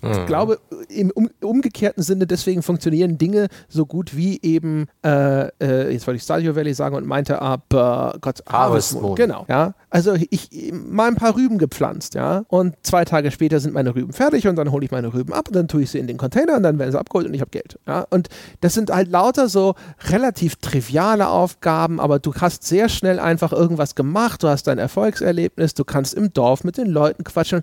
Es ist, und das ist eingepackt in Bauernhofromantik. Also in so, äh, das ist ja sowieso was, ne? Heutzutage der, der Städter, wir in unseren modernen Zeiten, die, wir, wir stellen uns ja immer vor, dass das eine Idylle ist, die wir uns tatsächlich wünschen würden. Auf einer Farm zu leben, ja, das Lämmchen groß zu ziehen, es im Arm zu halten und mit der Flasche zu füttern und so weiter und so fort. Und das wünschen wir uns, weil wir zur Hölle noch nie auf einem Bauernhof gelebt und gearbeitet haben. Und zu Millionen kaufen wir den Landwirtschaftssimulator, wo übrigens keine Gewalt möglich ist. Ich habe mich da mit den Entwicklern unterhalten. Passanten despawnen, wenn du auf sie zufährst. Sie, sie springen nicht mal weg, weil dann das Kind vielleicht motiviert wäre, sie zu jagen, haben mir die Entwickler gesagt. Und so sichern sie sich das USK 0 Rating. Das war damals übrigens auch, äh, wenn du dich noch erinnerst, es gab mal eine, eine Rennspielreihe sogar, die hieß Midtown Madness. Und das hatte genau das gleiche Feature. Nur da, also Midtown Madness, da springen die Passanten aus dem Weg. Es ist unmöglich, die Passanten zu überfahren. Das weiß ich, weil ich den Entwickler damals auch extra noch gefragt habe. Ähm, weil das erschien zu einer Zeit. Weil du frustriert warst. Ja, es war so ein, hey, äh, verschwende ich hier meine Zeit, wenn ich sie übers Feld jage. nee, das war halt zu einer Zeit, äh, wo auch Carmageddon schon erschienen war. Und ein, Rennspiel, in dem überhaupt viele Passanten abgebildet wurden. Das ist ja, äh, ich meine, Midtown Madness, das muss um, um 2000 rum erschienen sein. Ich glaube, es kam auch zuerst auf der Dreamcast raus. Und das ist so ein Spiel äh, in einer Zeit, wo man sich denkt, so, es wird ja einen Grund geben, warum die äh, Rechenressourcen dafür ausgeben, Passanten darzustellen. Und meine logische Annahme war, natürlich kann ich die Schweine irgendwie erwischen, aber stellte sich raus, nee, nee, nee, das war nur Flavor sozusagen, damit die Midtown halt auch aussieht, als ob dort Menschen wohnen. Ach ja. Ja, diese ganze, die ganze Rennspielgeschichte. Da, äh, Driver ist ja auch so ein Spiel, wo die Passanten weghüpfen Und ach, was habe ich noch auf meinem Zettel stehen? Lass mich mal gucken. Eigentlich kann man ja feststellen, je abstrakter es wird, desto höher ist die Wahrscheinlichkeit, ja. dass es gewaltfrei abläuft. Ne? Tetris äh, haben die Leute bestimmt schon fünfmal in den, in den leeren Raum geschrien, während wir uns hier ja. unterhalten haben. Candy Crush, Peggle, ah, Bejeweled. The Room. Ja, all solche Geschichten. Äh, wahrscheinlich vielleicht auch sowas wie Myst, wobei dort werden Menschen gefangen gehalten in irgendwelchen Parallelwelten, ja. aber ne, also diese Art von Spielen, alles, was in diese Richtung geht. Alles, was Puzzle ist. Ja. Ähm, Sportspiele, die meisten Sportspiele, die jetzt nicht unbedingt ähm, Fouls oder Tacklings bieten oder Simulationen aller Art bieten das. Ähm, interessant vor allen Dingen so, so Trendsportspiele, die funktionieren erstaunlich gut, ähm, mich auf eine ähnliche Weise zu packen wie Spiele, die, die anderswo irgendwie, was ich da vorhin erwähnt habe, so eine, so, eine, so eine Combo bei Tony Hawk oder bei SSX, mhm. so eine richtig lange Combo-Kette ist genauso aufregend wie in einem Shooter ähm, jemanden äh, im Nahkampf nachzustellen oder von jemandem verfolgt zu sein. Diese, da ist genauso dieses Risiko drin, ja, dieses, dieses diese Gier nach einem höheren Score, aber gleichzeitig die Chance, dass je länger ich diese Combo durchhalte, desto wahrscheinlich ist es, dass ich irgendwann scheitere und alles ist dahin. Das ist eine Mechanik, die liebe, liebe, liebe ich, egal ob die Spiele gewalttätig sind oder nicht.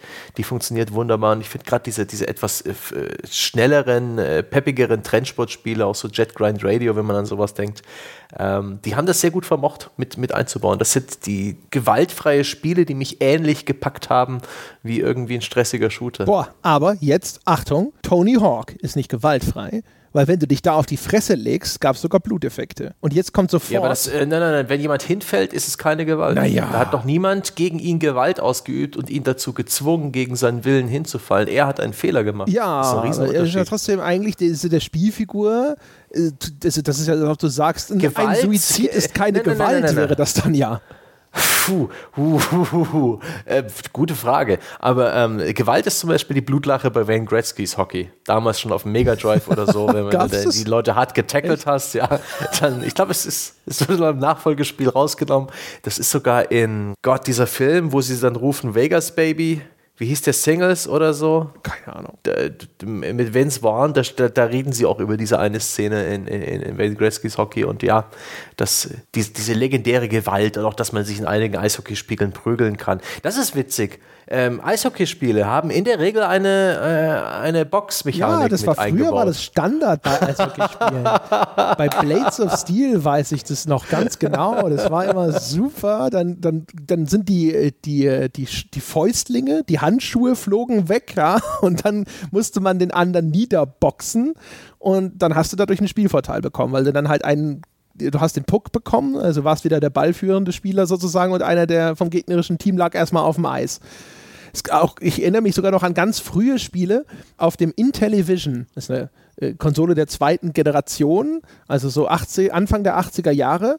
Und ähm, auf dem Intellivision hatten wir ein Eishockeyspiel und um ein Tor zu schießen, musstest du erst den Torwart umschießen. Also du hast den Puck einmal aufs Tor geschossen und der wurde eigentlich immer gehalten, aber wenn du mit dem Puck aufs Tor schießt und den Torwart triffst, dann wird er davon umgeworfen, ja, und danach im zweiten hast du dann das Tor gemacht. Ach ja. Hier diese übertriebene Gewalt, die, die, auch Battle Chess, ich weiß nicht, ob du das gespielt ja. hast, das war in den, in den frühen 90ern auf dem PC ganz populär eben. Das war wirklich echt, ja, das war so ein Ding, das, wo alle halt immer, oh, die Battle Chess, das musst du mal sehen. Das ist mal ja, echt genau, Gewalt um der Gewalt willen geradezu. ist halt Schach mit Todesanimation. Ja. Nichts anderes. Und das war geil. Ja, oft, das ist das einzige Schachspiel, über das auf dem Schulhof je gesprochen wurde. Bin ich mir sicher. Bin mir sicher, es gab nie in der Geschichte der Schulen den Fall, dass Leute auf dem Schulhof standen und haben gesagt, hast du das neue Chessmaster 2000 schon? Ja, oder hier Fritz 3.0, hast du das? Ja, aber scheiß Battle Chess, das wollte jeder haben oder zumindest mal sehen. Einfach nur, weil wenn du dort mit deinem Bauern irgendwie das Pferd geschlagen hast oder so, gab es halt eine Animation, wie der Bauer das blöde Pferd erschlägt. ja, Das, äh, diesbezüglich hat, hat die Gewaltdarstellung echt Leute motiviert, äh, sich dieses Spiel anzuschauen.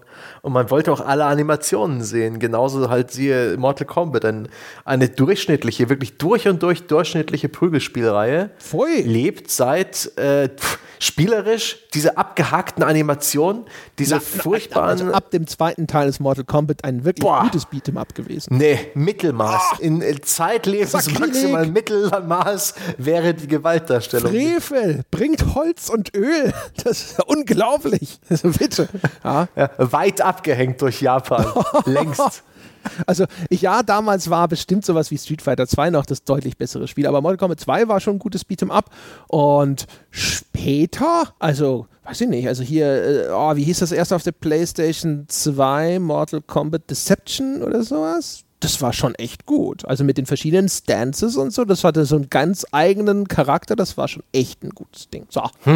Es gibt noch andere Spiele, die gewaltfrei sind, meiner Ich will Meinung aber nach. noch mal ganz kurz zu diesem Tony Hawk-Ding zurück. Also, g- Oh, mal, ja. Nur mal blöd gefragt. Tony Hawk, ohne dass meine Figur, also das sieht echt schmerzhaft aus, wenn du bei Tony Hawk auf die Fresse fällst. Das weiß ich noch, weil das ist das Einzige, was ich in Tony Hawk zuverlässig jemals erreicht habe. Ordentlich schön auf die Schnauze zu fallen. Ich habe das Spiel nicht wahnsinnig gern gespielt und auch nicht besonders lange dementsprechend. Und deswegen ist das auch das, was an meiner Erinnerung noch am lebhaftesten ist, dass man, wenn man bei Tony Hawks vermasselt hat und dann am besten noch in so einer Halfpipe irgendwo Kopf voran auf die Kante geflogen ist, dass du echt gedacht hast, so, ach du Scheiße, lebt er noch? Ja, oder Skate. Skate hat auch eine sehr schöne Ragdoll-Physik, wo man sich wirklich glorreich auf die Fresse legen kann. Aus großer Höhe teilweise. Ist Tony Hawk ohne das ein schlechteres Spiel? Es ist, jetzt bist du langsam an dem Punkt, wo du einfach nur äh, um der Sache willen wirklich die letzte harte Kante im Raum baby-safe machen willst mit viel zu viel Styropor. Es ist eine logische Konsequenz des Scheiterns. Es hat in dem Moment für mich nichts mit Gewalt zu tun, sondern es ist eine Verletzung, es ist ein Unfall, es ist ein Fehler, den du gemacht hast. Aber es ist ja eigentlich, also Und es ist, ich würde, es, dem Spiel würde was fehlen, weil das gehört zum Skateboard-Sport zu dieser Szene dazu. In jedem Skate-Video, ich weiß nicht, ob du diese Phase mitgemacht hast, als Skate-Videos veröffentlicht wurden, oftmals im Rahmen eines Besäufnisses in irgendeinem Nachtclub und dann hat man diese VHS gekauft und die wurde dort auch vorgeführt und da waren jede Menge coole Skate-Tricks drauf zu sehen. Ein bisschen hinter den, hinter den Kulissen ähm, äh, des Teams und Bales, also wie Leute sich aufs Maul legen, die eben zeigen, was für ein unglaublich äh, fordernder Sport das ist, wie, wie viel man üben muss und wie oft man sich dabei wehtut. Das ist einfach das. Das bildet Skate, Skateboarding ab. Und wenn man Tony Hawk die, die Bales, also die Stürze nimmt, dann nimmt man ähm, der Skateboard-Simulation das Skateboard weg. Also, aber verkürzt gesagt würdest du ja schon sagen, ja. Und du weigerst dich nur, es als Gewalt zu klassifizieren, Richtig. weil es quasi nicht irgendwie, da wird jemandem vorsätzlich wehgetan, sondern es ist halt ein ich bin, ja, Unfall. ich bin aber zum, zum Gewaltbegriff gehört ja schon diese Fremdeinwirkung dazu. Jemand kann, wirkt Gewalt auf jemand anders aus. Du kannst nicht sozusagen an dir selbst Gewalt ausüben, das ist was anderes. weil es ist Hallo? dann selbstbestimmt. Denk an die Schule. Hör auf, dich zu schlagen, Sebastian. Wieso schlägst du dich? Das war, das war anders. Das ist genau das, was du meinst. Da gehört eine zweite Partei dazu, um es zur Gewalt zu machen.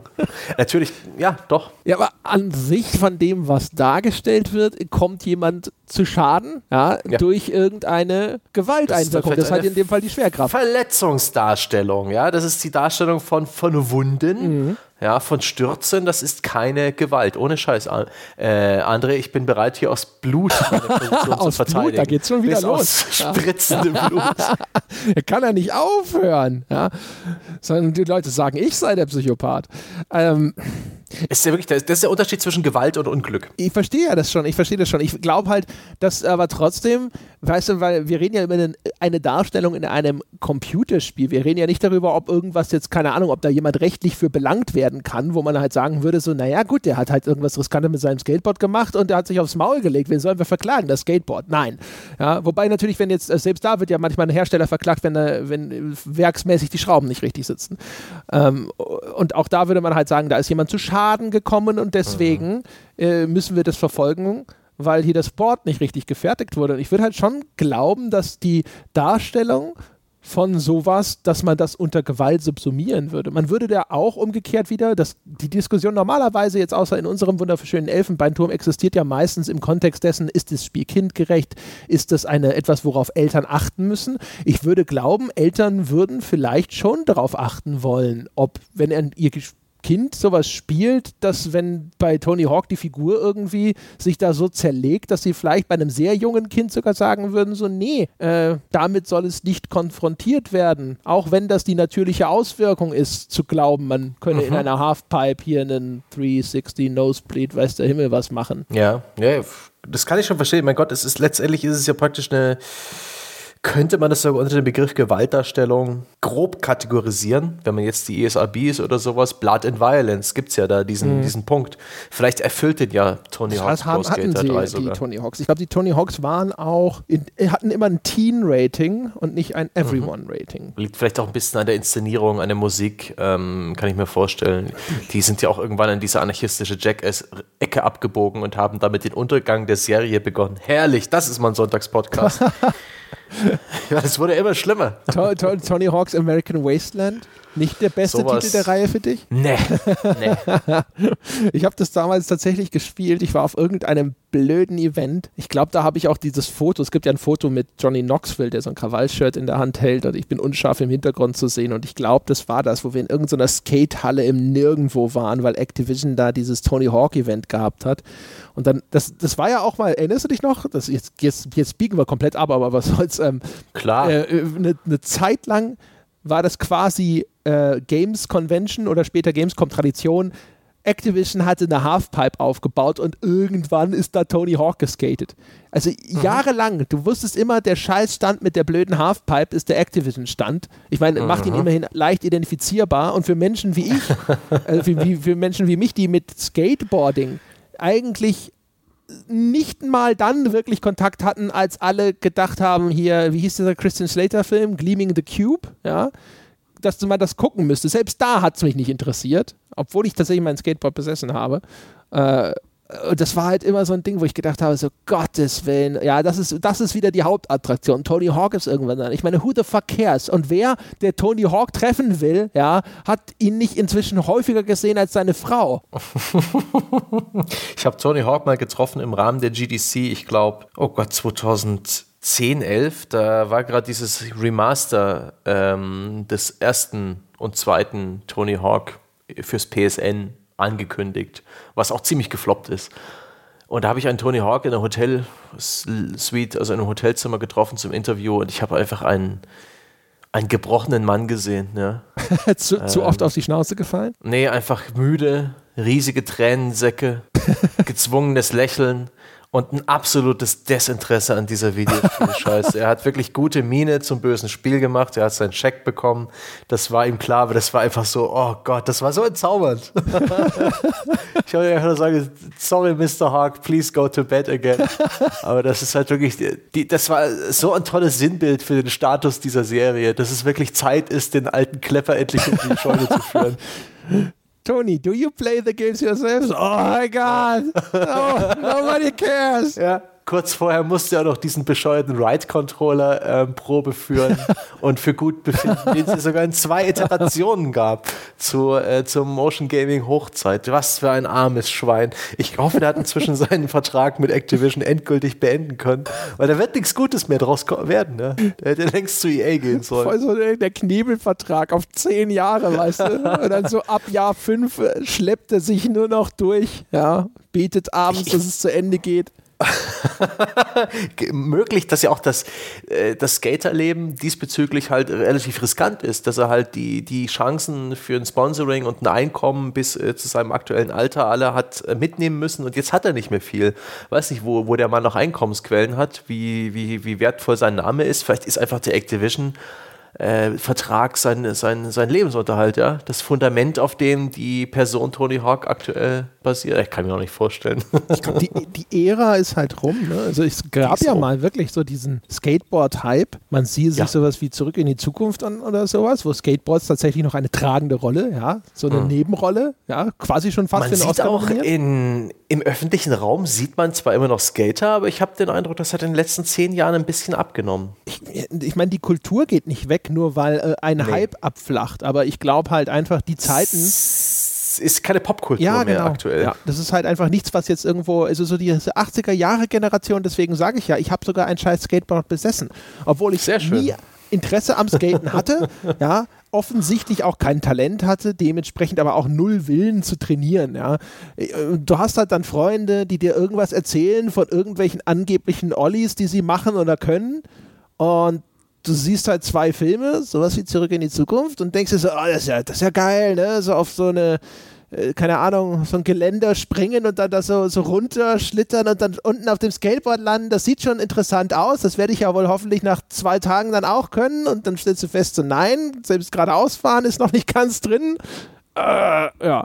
So wie, wie auch Rollerblades und ähnliches äh, für mich. Wobei ich das mit den Rollerblades konnte ich noch besser nachvollziehen. Da hatte ich mir das Gefühl, das ist ein bisschen wie Schlittschuh, Schlittschuhlaufen auf Asphalt. Das fand ich mhm. nett. Während Skateboard, ich glaube, das Beherrschen eines Skateboards, da ist die Einstiegshürde, bis du überhaupt eine Grundkompetenz hast, ist höher und da bin ich sofort gescheitert. Ja, jedenfalls würde ich ganz gerne das Gespräch nochmal zum, zum Schluss nochmal ein bisschen zurück auf, den ursprünglich, auf das ursprüngliche Gleis das heben. Thema. Ja, ja, ich, ich überlege echt gerade, bei Tony Hawk ist es ja tatsächlich auch die, die Angst vorm Scheitern oder das, die Gewissheit, dass wenn man nicht bald irgendwann die Combo zu Ende bringt, dann scheitert sie gewiss. Und das ist ja auch ein Stück weit ne, Versagen, ein Stück weit ist da vielleicht sogar Verletzung drin, eine gewisse Gewaltdarstellung, Blood and Violence. Ob denn Spiele funktionieren, dann müssen sie narrativ funktionieren. Wenn da nicht irgendwo das Scheitern drin ist, dass ähm, irgendeine negative Konsequenz und eine negative Konsequenz muss ja keine Gewalt darstellen, sondern einfach nur Punktverlust, ähm, dass die Ernte bei Harvest Moon verdorrt, obwohl das Gewalt gegen Pflanzen ist. ähm, Jetzt gehen wir zu weit. Sowas. ähm, die, die narrative Richtung, die finde ich auch immer schön. Ich habe jetzt relativ viel Zeit mit sehr mechanischen Spielen verbracht, mit Slay the Spire und mit Into the Breach, die alle aus Schichten von verschiedenen Mechaniken, die aufeinander Bezug nehmen, bestehen.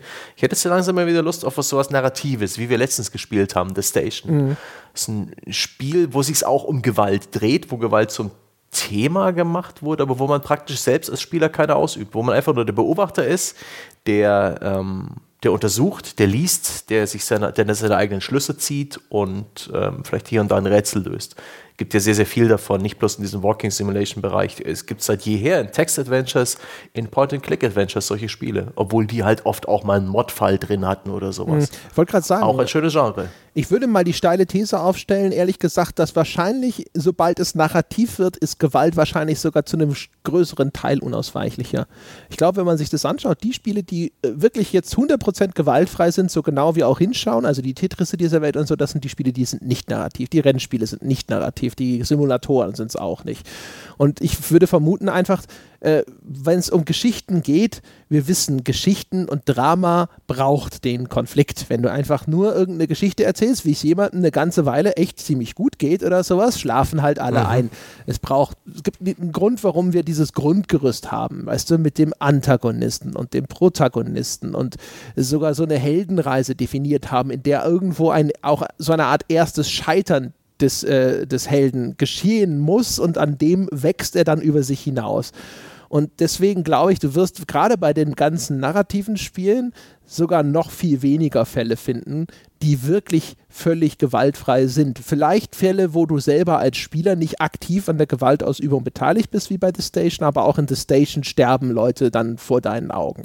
Mhm. Und äh, ich weiß gar nicht, also wird jetzt aus dem Stegreif ein wirklich narratives Spiel, da würde ich wieder zu Professor Layton greifen und ansonsten wird es, glaube ich, sehr schnell relativ dünn, weil auch da ist es bestimmt der einfachste Kunstgriff. Ein Mord ist geschehen, ja. ja. Die, das schlimmstmögliche Verbrechen sozusagen hm. und so weiter. So Monkey Island ist auch eher lustig. Und da, da, sind natürlich auch gewalttätige Dinge drin, sowas wie, wie Fecht. Fecht, ja.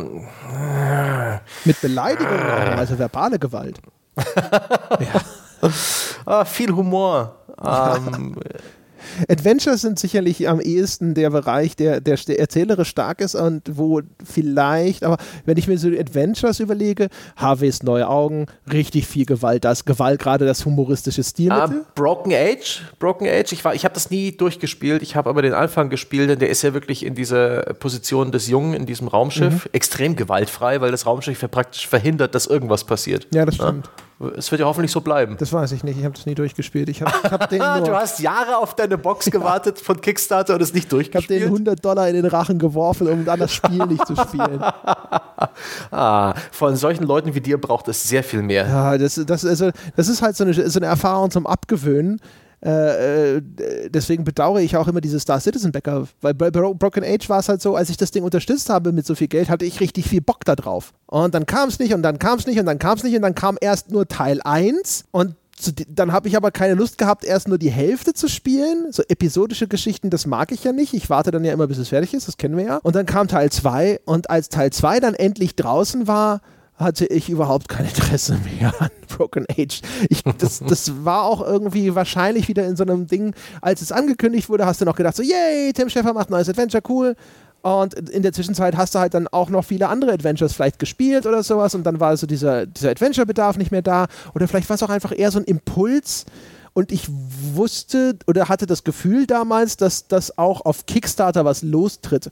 Und ich habe deswegen auch dieses ganze Geld investiert für eine Special Edition, eher aus auch so einem Sammelmotivation, weil ich das Gefühl hatte, das ist eine Art historischer Moment und ich möchte mir dieses Artefakt sichern, das damit verbunden ist. Ja? Also wenn dann in 15 Jahren die Leute alle darüber sprechen, wie damals die Industrie revolutioniert wurde von Kickstarter, ja, durch das Double Fine Adventure, will ich da sitzen und mir mm. denken, haha, ja, hab die Special Edition. Jetzt, äh, ja.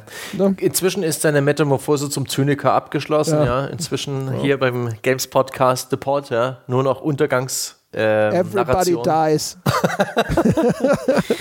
Ich habe noch ein Spiel, ähm, wo keine Gewalt ausgeführt wird, Gelgun 2. Vor kurzem hat es kein USK-Rating bekommen, wegen der sexualisierten Darstellung von offensichtlich minderjährigen Mädchen. Aber da bringt man mit einer, ich glaube, Pheromonenkanone junge Frauen zum Orgasmus. Ist es nicht schön? Ist es nicht herrlich gewaltfrei? In, in, in deiner Beschreibung auch die klingt das erstmal, ja. Sag ich mal, vergleichsweise harmonisch aber äh, ich vermute, die USK wird vielleicht auch Gründe gehabt haben. Ja, ja, das ist nicht ganz sauber. Es ist, wirkt auch nicht so, als ob das alles gerade jetzt mit ihrem äh, direkten, äh, konkret geäußerten Einverständnis geschieht. Und es ist, das ist witzig, das ist aber auch eine der anderen Motivationen, äh, ein Spiel zu spielen, in der Nische halt ähm, Fanservice, die Gratifikation durch irgendwelche erotischen oder sexualisierten Dinge. Dead or Alive äh, Beachvolleyball. Das ist Beachvolleyball mit ähm, unrealistisch proportionierten Videospielheldinnen, die man aus Prügelspielen kennt, wo sie jetzt aber in, im Negligé äh, Volleyball spielen und zwischendurch sich mit Erdbeeren füttern oder ähm, äh, sich mit dem Po von irgendwelchen Luftmatratzen stoßen auf dem Swimmingpool. Eine ganz, eine ganz eigenwillige Geschichte, die auch wirklich gewaltfrei ist. Es sei denn, du empfindest Po-Kämpfe jetzt als Po-Schubskämpfe jetzt als Gewalt. Es ist eine Voyeurismus-Simulation ein Stück weit. Da geht es wirklich um, um die Lust am Zuschauen, um, um, um sexuell aufgeladene Szenen, die aber an sich knallhart naiv inszeniert sind. Also bei dem Dead or Alive Ding ist ja, glaube ich, zumindest sehr stark impliziert, dass das Ganze im Einverständnis stattfindet. Du bist ja kein Voyeur, mhm. der wirklich aus dem Verborgenen heraus beobachtet. Ja, aber die Kamera, ja? du bist halt, du bist halt keine Person, sondern du, du, du schaust einfach zu, wie ein, äh, wie ein Voyeur. Aber die posieren äh, doch sogar für dich, wenn ich mich nicht täusche, oder? Nee, das hat schon eher so eine sowas äh, Unbeobachtetes. Okay. Die, es gibt Szenen, glaube ich, wo, wo du sogar eine Rolle von Zack spielst, dem Hoteleigentümer da. Aber es gibt halt auch so, so diese ganz harten. Es gibt in dem neuesten Teil das Kletterminispiel, ja, wo sie sich dann so am, am Strand äh, Felswände emporzwängen, was dann auch für ganz interessante Perspektiven sorgt, was auch wirklich dann, da hat es auch die Brustdeformation äh, am Fels und all sowas. Also ganz neue Technologien, auf die die Japaner sehr stolz sind. Und das ist halt so, Es ist 100% Voyeurismus. Also ich würde halt sagen, weißt du, wenn du wirklich im Verborgenen bist, kann man schon wieder darüber diskutieren, inwiefern da tatsächlich Ge Gewalt ausgeübt wird, in dem ja quasi hier, ne? Du spielst ja niemanden, der sich verstecken muss und ja. es gibt keine Gefahr, entdeckt zu werden, ja. sondern es ist einfach nur die Kamera, du, du beobachtest da etwas und, und, und steuerst etwas und, und wohnst etwas bei, was in, in zu 100% halt so ein bisschen auf Sexappeal getrimmt ist. Aber es ist nicht gewalttätig es hat so ein bisschen die Motivation des Freischaltens, des, des, äh, des, die, die Beachvolleyball-Simulation ist nicht schlecht. Das war für mich und ein paar Kumpels lange Zeit ein, das Go-To-Partyspiel, wenn wir abends zusammen gesessen und Bier getrunken haben und Musik gehört, weil das konnte man mit zwei Tasten spielen, das hat jeder sofort erlernt. Und das, was es, es ging. Dieser ganze Sex-Appeal-Faktor hat dann auch noch für ein paar Schmunzler gesorgt und ähm, der Designer hinter Dead or Alive hat auch mal klipp und klar gesagt, hey, das ist eine Fantasiewelt. Ja, da da gibt es gar keinen Sex. Das ist alles gar nicht echt, Leute. Regt euch ja, nicht auf. Ja? Das ist, aber das ist eigentlich so. eine gute Herangehensweise. Das ist, das ist, eine sehr sexualisierte Welt, aber in der gibt es keinen Sex. Und das ist alles ganz klar eine Fantasie und äh, die ist dazu gemacht, um Spaß zu haben. Und äh, das fand ich irgendwie eine schöne Herangehensweise. Aber jetzt sind wir schon wieder auf der ganzen Sexecke. Aber das wollte ich noch mal ganz kurz sagen, ist auch eine relativ gewaltfreie äh, Geschichte, außer man nimmt die Extrembeispiele, wie zum Beispiel das japanische Spiel Battle Raper. Battle Raper 1 und 2. Ja, das ganz schlimme Geschichte. Eines, eines der wenigen Spiele, die explizite sexualisierte Gewalt überhaupt mhm. haben. Ne? Äh, mhm. Also das ist äh, genauso wie, da gab es auch noch, ist, ist Rayplay, ist das ein anderes Spiel oder ein anderer Name für das gleiche Spiel? Das weiß ich gar nicht. Oh Gott, das weiß ich. Ich habe mich damit lange nicht beschäftigt. Nicht. Ich weiß nur einmal, vor vielen Jahren in der Computerredaktion hatte jemand von Battle Raper erfahren, ähm, hat eine halbe Stunde bei, auf japanischen Webseiten rumgesucht, was damals noch nicht so einfach war, weil Google Translate noch lange nicht das Niveau hatte von heute. Und irgendwann hatte er die Battle Raper Demo auf einem, auf einem der Gaming-Rechner in so einem öffentlich zugänglichen Bereich installiert. Schöne Grüße an Felix Schütz.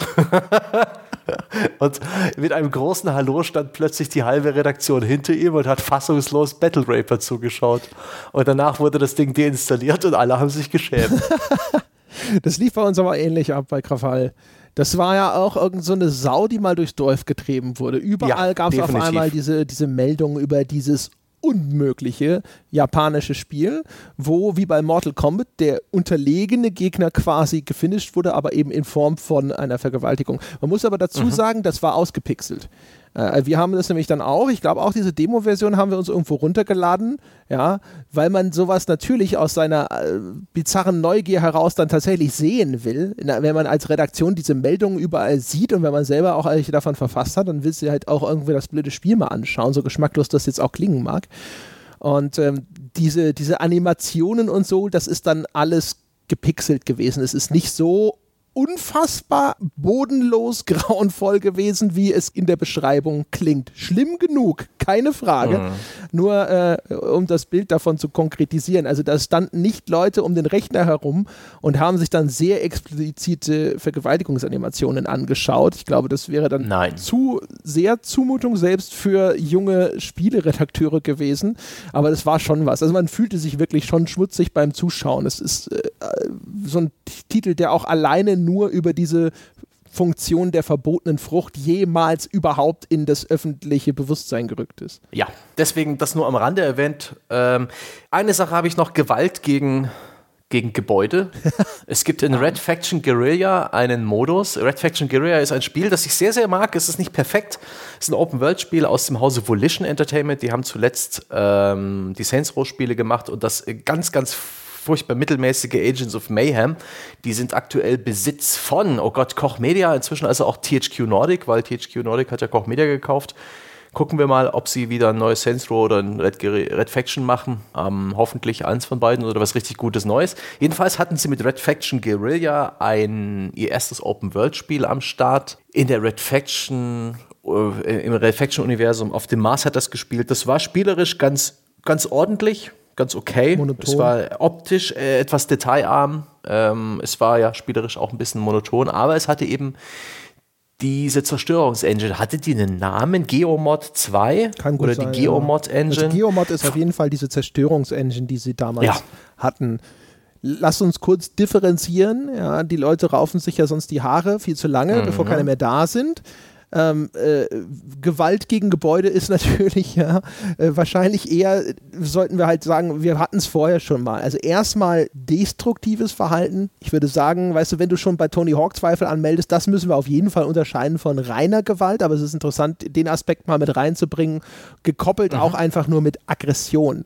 Äh, auch das ja. kann ja sozusagen für sich existieren. Wenn jemand mit so einem Vorschlaghammer, wie das in Red Fiction Guerilla möglich war, durch die Gegend läuft und willkürlich irgendwelche Dinge zerstört, dann ist es ein Ausdruck von Aggression und auch ein destruktives Verhalten.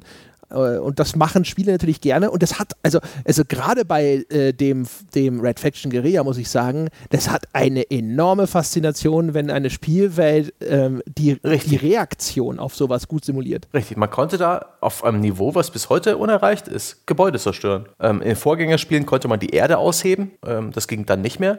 Aber da gab es sogar ein Minispiel aus dem Hauptmenü auswählbar, da musste man in, ich glaube, innerhalb von einer gewissen Zeit und mit begrenzten Ressourcen, also halt nur gewisse Anzahl von äh, äh, Haftladungen zum Beispiel in einem Gebäudekomplex den größtmöglichen Schaden anrichten. Also auch taktisch klug ähm, die Dinge auseinandernehmen, sodass sie in sich selbst zusammengebrochen sind. Das war fantastisch. Das hat, ja. das hat mich ähnlich befriedigt und, und weiß nicht, diesen Katharsis-Faktor gehabt vielleicht, wie das ähm, Niederballern von irgendwelchen Leuten bei GTA oder auf dem Bürgersteig rumfahren. So dieses, diesen Chaos-Faktor.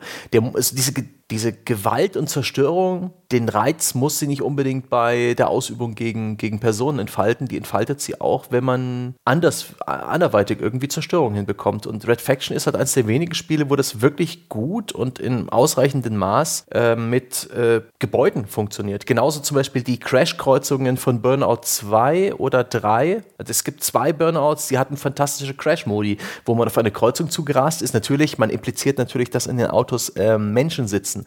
Aber der große Spaß war es halt dann eben gegen Tanklaster zu fahren, die dann explodiert sind. Man hat sein eigenes Autowrack in der Luft steuern können und auf die Gegenspur Spur lenken können, um da wieder eine Massenkarambolage zu verursachen. Und ich denke nicht, dass das in dem Moment halt irgendwie für mich den Reiz gemacht hat, dass da ganz viele Menschen in diesen Autos drin sitzen, sondern einfach nur ja, der Reiz der Zerstörung. Ja? ja. Ein, eine Massenkarambolage hat etwas unglaublich Faszinierendes. Nicht umsonst gibt es jeden Winter die Videos von Glatteis, ähm, wo äh, ganz, ganz viele Autos Auffahrunfälle bauen, weil das die Leute fasziniert und interessant ist. Denke an äh, Destruction Derby, ein früher mhm. PS1-Hit, und das, da waren lauter Autos in einer Arena, die wie beim Autoscooterfahren einfach ineinander gecrashed sind. Ja, und deine, deine Aufgabe war es im Grunde genommen, mhm. möglichst vielen anderen auszuweichen und sie so oft zu rammen, bis ihr Auto Schrott war. Ja, also da ist, das ist echt eine ganz interessante Geschichte. Auf den ersten Blick würden vielleicht viele sagen, ich akzeptiere nicht, dass das jetzt hier selbst im, im erweiterten Dunstkreis von Gewalt unbedingt stattfindet. Ich finde es aber ganz interessant, zumindest mal darüber zu sprechen, weil es aus verschiedenen Gründen. Erstens natürlich, wir hatten es schon bei den Autos, ist zumindest immer ein bisschen die Implikation da, dass da auch ein Fahrer drin ist. Und gerade wenn das dann wie bei Burnout oder so mit richtigen Crashes und Explosionen oder sonst was zusammenhängt manchmal, dann kann man schon darüber diskutieren, ob Gewalt nicht zumindest stark impliziert ist. Aber selbst bei sowas wie, äh, wenn ich beschreibe, so eine Destruction Derby, das für seine Zeit eine erstaunlich gute Zerstörungsphysik hatte. Ne? Da ist auch mal vorne eine Stoßstange abgefallen und sowas und das war für die Zeit schon beeindruckend. Äh, was ist daran faszinierend und warum wirkt sowas so stark? Oder auch wenn wir so begeistert über die, die Physik in sowas wie Burnout Paradise sprechen. Ich glaube, wenn man so eine, so eine Szene beschreibt, dann kommt das Wort halt vor, weil man sagt, die Gewalt, mit der mhm. diese Autos auseinandergerissen werden. Man hat eine klare Referenz, man weiß, so ein Auto ist ein an sich relativ stabiles Gefährt, ja. Selbst, selbst kleine äh, Wagen aus asiatischer Produktion, die zur Hälfte aus Plastik bestehen und sowas. Es ist schon ein relativ solides Ding, was auf einmal auseinandergerissen wird. Und wie diese Einzelteile sich verformen oder einfach abgerissen werden und so. Ich finde, die ganze Beschreibung legt schon nahe, dass es zumindest ein Prozess ist, den man da beobachtet und der deswegen auf dich auch irgendwie spektakulär wirkt, ähm, weil dort so eine Gewaltanwendung eben stattfindet. Jetzt eben nicht direkt in dem Sinne, dass das eine äh, bösartige, aggressive äh, Handlung gegenüber einem anderen Lebewesen ist. Aber es ist schon irgendwo, finde ich, nah dran. Und vielleicht kann man es sogar viel unbeschwerter genießen, weil es sich um einfach nur unbelebte Objekte handelt. Mhm. Es ist ja auch etwas, das, wenn, wenn, Dinge kaputt gehen in der Realität, man denke an Katastrophen. Äh, da hat ja, das hat ja auch diesen, diesen gewissen Reiz. Man, Poverty Porn ist so ein Begriff, der da öfters mal genannt wird, wenn, wenn eine humanitäre Katastrophe passiert und Leute saugen die Videos aus den Krisengebieten auf. Ähm, ich selbst habe ich, ja, ich habe selbst bei diesem Hurricane, wie hieß denn der, der ähm, in die Karibik umgegangen ist, der große dieses Jahr, der letztes Jahr 2017. Ich habe ja. live Webcams angeschaut von den Virgin Islands und anderswo und diesen Durchzug dieses Hurricanes begleitet. Das war toll dabei zu sein, tolles Gefühl. Extremsituationen, Dinge außer der Norm. Dein eigenes Auto sollte nicht kaputt gehen. Es muss möglichst ganz bleiben. Ähm, niemand will, dass ein Unfall passiert, aber vielleicht gerade deshalb hat das so eine große Faszination, diese unerhörten Zustände eben in dieser Sicherheit und Konsequenzfreiheit des Videospiels zu beobachten. Man denke auch an die an die Naturkatastrophen in SimCity, an den Wirbelsturm, ja, an das Monster, die Vulkanausbrüche das geht ja hin bis zu solchen Spielen wie Oh Get Project Dust. War das das von Ubisoft, ja. dieses Populous-ähnliche, wo man dann eben auch Flutwellen und all, alle anderen möglichen ja, Sachen das hieß auslösen konnte? From Dust, glaube ich. From Dust, ganz genau. Also das hat schon was. Also diese ganzen, diese ganzen Grenzüberschreitungen, ob das jetzt Gewalt ist, und ich denke mal, das ist die einfachste Grenzüberschreitung, weil sie uns einfach in der Natur sitzt. Ich glaube, jeder Mensch hat so gewissermaßen das Potenzial dafür oder zumindest das Verständnis, was es ist und äh, ein sehr, sehr starkes Gespür dafür, was das bedeutet und warum man es in der Regel nicht tut. Aber eben auch diese Grenzüberschreitung, was die Zerstörung von Infrastruktur angeht, was die ähm, ja, was die, die, auch bei Sport, die überschnelle Bewegung. Ja, ich, ich fahre mit diesem Skateboard so schnell, wie ich es persönlich mir niemals zutrauen würde. Das Risiko, diese, diese Grenzüberschreitung, die sind halt der große Reiz an Videospielen. Eine Sorte Spiele, die gewaltfrei sind und auch einen großen Reiz haben, wollte ich auch noch nennen. Und zwar Spiele, wo die, die Bewegung der große Reiz ist. Sowas wie Grow Home oder andere Spiele. Es gibt sehr viele Indie-Spiele, die sich darum drehen, dass man halt sehr schnell irgendwo durch die Gegend fliegt oder gleitet oder sich so Spider-Man ähnlich durch die Gegend hangelt. Das kann auch einen großen Reiz ausüben, weil es eben unerhört ist und eine gewisse äh, Grenze überschreitet. Mhm. Also da, wie gesagt, ich musste vorhin, äh, als du das beschrieben hast, also gerade hier 9-11, also der Zusammenbruch des World Trade Centers, das ist natürlich inzwischen auch ein symbolisch stark aufgeladenes Bild, aber ich meine, wie häufig siehst du so ein Hochhaus brennend in sich zusammensacken? Also das ist halt alleine ein, mhm. ein, ein, ein so eindrückliches, spektakuläres Bild. Und ich, ich glaube, selbst aus heutiger Perspektive, wo man weiß, wie viel Leid das auch repräsentiert, mhm. ist es, glaube ich, immer noch eine sehr abstrakte Geschichte. Es ist so ein bisschen wie, was ich immer mit, mit Titanic erzähle. Ja? Du weißt, da sind so und so viele tausend Leute ums Leben gekommen äh, es gibt einige sehr, sehr, sehr bedrückende Bilder davon von Leuten, die sich da von dem World Trade Center stürzen, weil sie ahnen, dass sie da nicht mehr runterkommen. Aber an sich einfach nur das, und das ist ja das häufigste, das meist zitierte Bild, nämlich von, von dem Zusammenbruch von dem einen oder von dem anderen Turm. Äh, es gibt einen Grund, warum das wieder und wieder und wieder abgespielt wurde, weil das halt ein unfassbar spektakuläres Bild ist und auch ein unglaublich seltenes Bild. Oder auch jetzt mal äh, in, in etwas äh, viel harmlosere Gewässer gegangen, wenn irgendwo ein Gebäude gesprengt wird, gibt es einen Grund, warum Leute extra dahin gehen und teilweise extra anreisen, wenn das Gebäude groß genug ist, um sich das anzuschauen alleine so eine kontrollierte Sprengung zu sehen, ist schon durchaus beeindruckend. Und äh, all, all solche Sachen. Ich glaube halt, äh, es ist sicher richtig, dass das einfach auch Dinge sind, die sind außer der Norm. Also das wird halt auch nicht jeden Tag irgendwo ein größeres Haus gesprengt. Aber ich umgekehrt halt, also auch gerade was so, was jetzt mit dem Bezug zu Videospielen angeht, ist es halt, es gibt ja auch einen Grund, warum es den Begriff der Naturgewalt zum Beispiel auch gibt. Ne?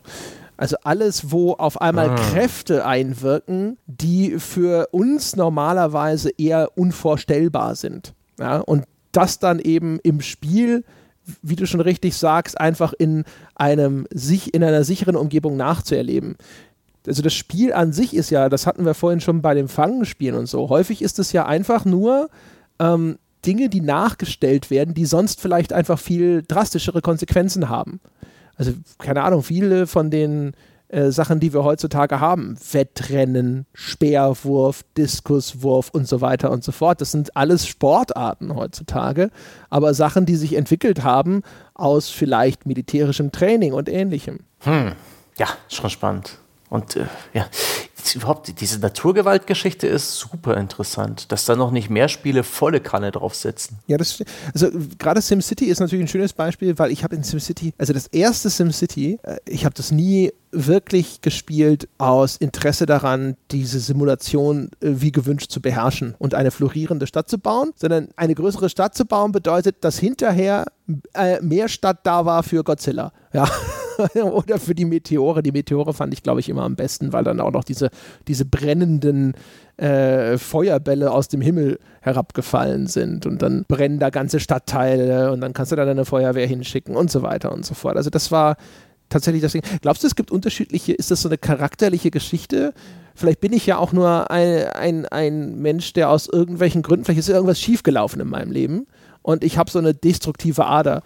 Weil ich kann mich erinnern, ich habe auch immer Lego-Raumschiffmodelle gerne gebaut, damit sie hinterher möglichst spektakulär abstürzen können. Und dann habe ich sie extra oh. schon so gebaut, dass sie quasi viele Einzelteile hatten, aber eben auch äh, nicht zu kompakt durften sie sein, weil ansonsten sind sie einfach Dass nur sie gut auseinanderspringen. Ja, ja, genau. Das ist nicht schlecht. Nee, man, man schaut doch einfach nochmal an, wie, wie Kinder spielen. Gibt es aktuell so Neffen und Nichten und, und äh, wie heißt der, der Sohn vom Cousin? Jedenfalls habe ich jetzt aktuell auch regelmäßig Kontakt mit, mit kleinen Kindern und da gibt es halt welche, die, die wollen, dass die Dinge ordentlich sind und schön es, die, die, auch, die auch gern Sachen, die so gern aufräumen und so Puppenhausgeschichten mäßig, die müssen idyllisch sein, die müssen stimmen, die müssen das Leben abbilden, die auch wirklich so kreativ schaffend spielen. Und es gibt die Destruktiven die sehr viel mehr Spaß an physikalischer Interaktion und Chaos haben. das würde mich mal echt interessieren. Keine Ahnung. Bist du auch eher auf der destruktiven Seite, nehme ich an?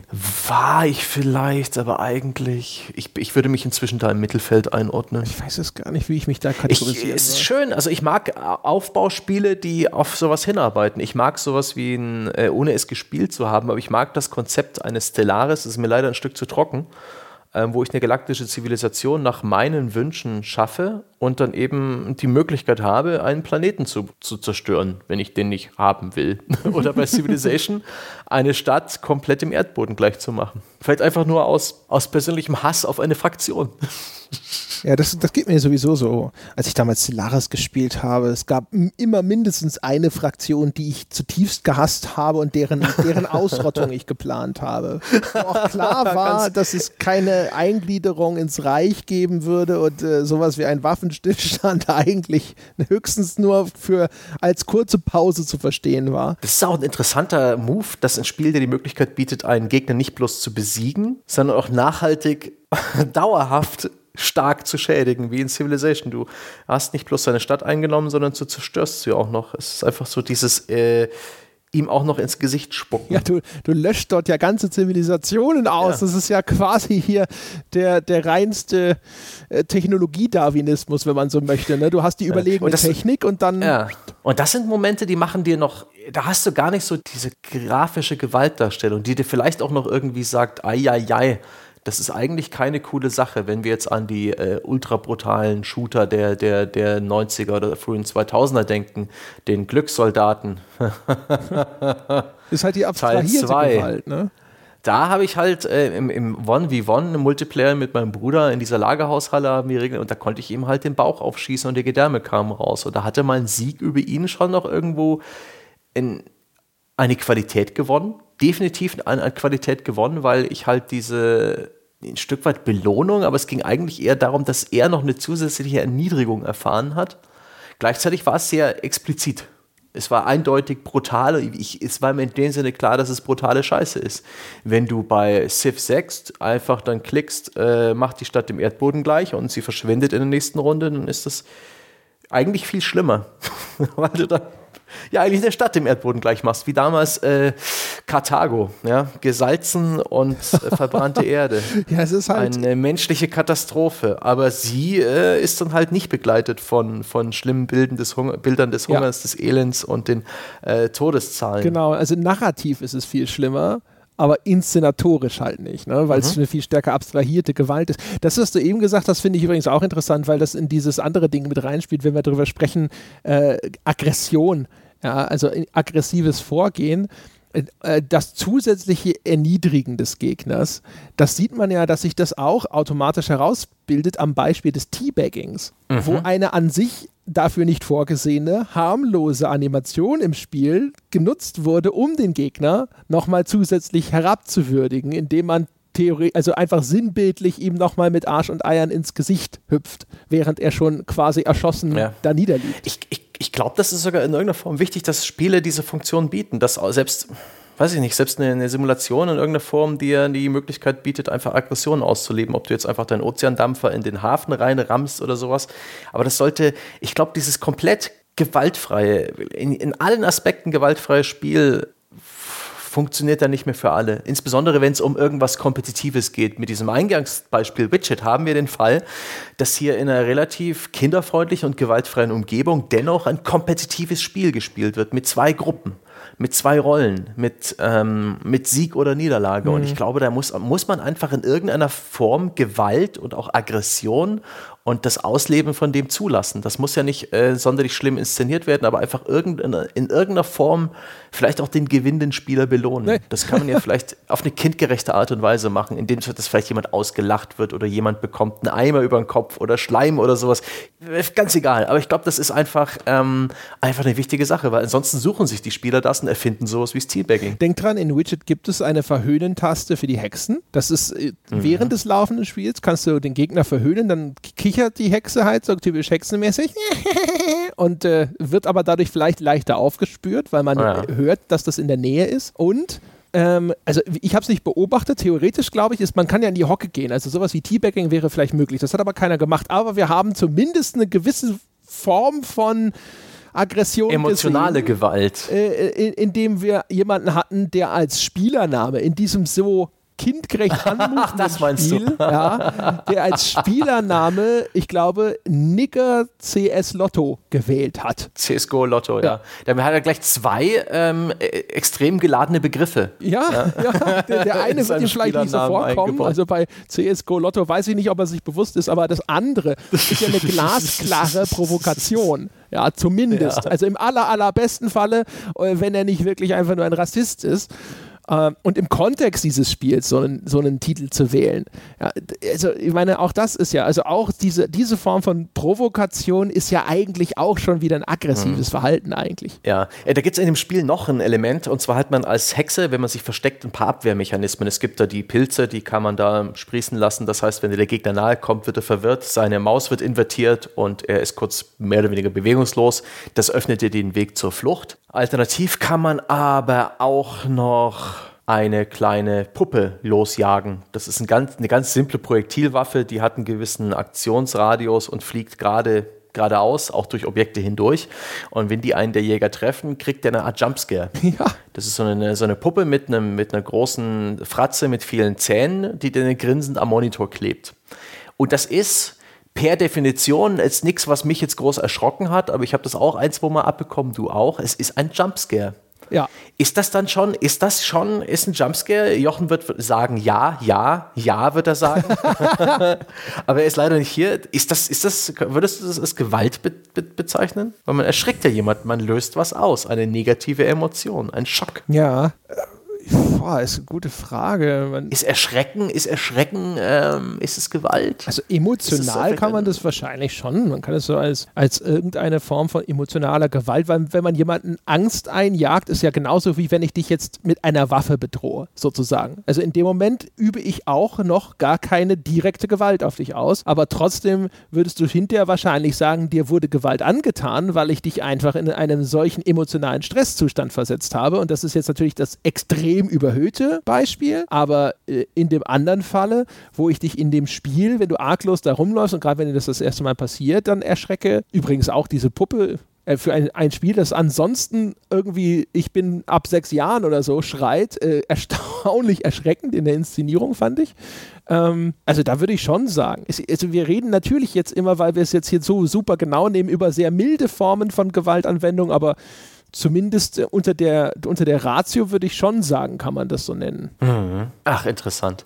Ich bin immer sehr gespannt, ob wie, wie schlimm daneben wir gelegen haben, weil wir haben uns relativ spontan nach dem Spielen von Widget zu diesem Podcast entschieden ob wir irgendwas konkret, ob wir irgendwas völlig falsch verstanden haben, so was die ganze Gewaltsache angeht. Aber ich, ich habe noch aktuell ganz gute, bin aktuell noch ganz guter Dinge. Vor allen Dingen bin ich gespannt auf andere Beispiele, was Spiele angeht. Spieletitel, die gewaltfrei funktionieren und die vielleicht eine andere Reiz- und Sogwirkung haben als die von uns beschriebenen, die, die Strategie- und Aufbauspiele, die Puzzlespiele und die narrativen Spiele, obwohl die, ja, wie gesagt, höchstwahrscheinlich in irgendeiner Form Gewalt zum Thema haben. Hm.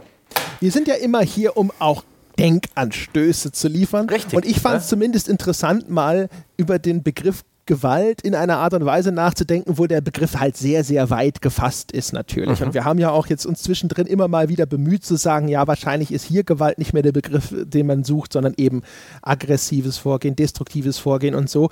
Aber ich finde, dass, dass das alles irgendwo zumindest grob in, im gleichen Kon Kosmos äh, existiert oder sowas, das kann man schon sagen.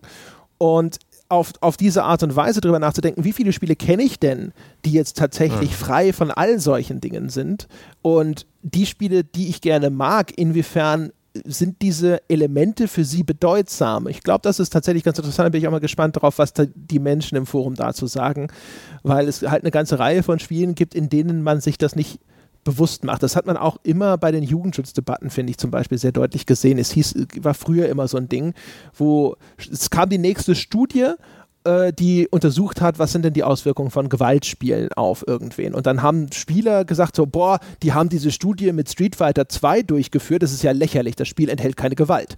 Und man sieht, wie eng dieser Begriff umgekehrt normalerweise in dieser Alltagsdiskussion ausgelegt wird. Gewalt ist Kopfschuss, ist abgetrennter Arm, ist spritzendes Blut und so weiter. Und schon bei so einem Prügelspiel äh, passiert es halt häufig, dass die Leute aussteigen und sagen, oh, nö, das ist doch gar keine, gar keine Gewalt mehr. Und das ist, glaube ich, schon interessant, ja, hätte ich gesagt. Insofern würde ich sagen, mit diesen Schlussgedanken können wir die Menschen aus dieser Folge dann auch entlassen, ah. meine Damen und Herren. Sie da Hause. Sie haben äh, hoffentlich, ja, Denkanstöße bekommen, aber gewaltfreie, ja. Also nicht im Sinne von geschubst oder so, ja, sondern eine Anregung. Ich nenne mal, ja, sagen wir Anregung, Stimulus haben sie hoffentlich bekommen. Und äh, wenn sie den zu schätzen wissen, dann äh, wäre es fantastisch, wenn Sie umgekehrt vielleicht mal die iTunes-Charts stimulieren könnten, damit die uns möglichst prominent featuren. Das geschieht, indem Sie uns eine verdiente 5-Sterne-Wertung auf iTunes verleihen. Einfach auf iTunes vorbeischauen, unseren Podcast aufsuchen, die 5 Sternchen anklicken und schon sind alle glücklich und zufrieden und können nach Hause gehen. Oder Sie könnten auch völlig frei von Gewaltanwendung und freiwillig direkt Bäcker und Unterstützer dieses Podcast-Projektes werden, oder? den unabhängigen Spielejournalismus damit auch weiter fördern. Und dazu gehen Sie vorbei auf gamespodcast.de.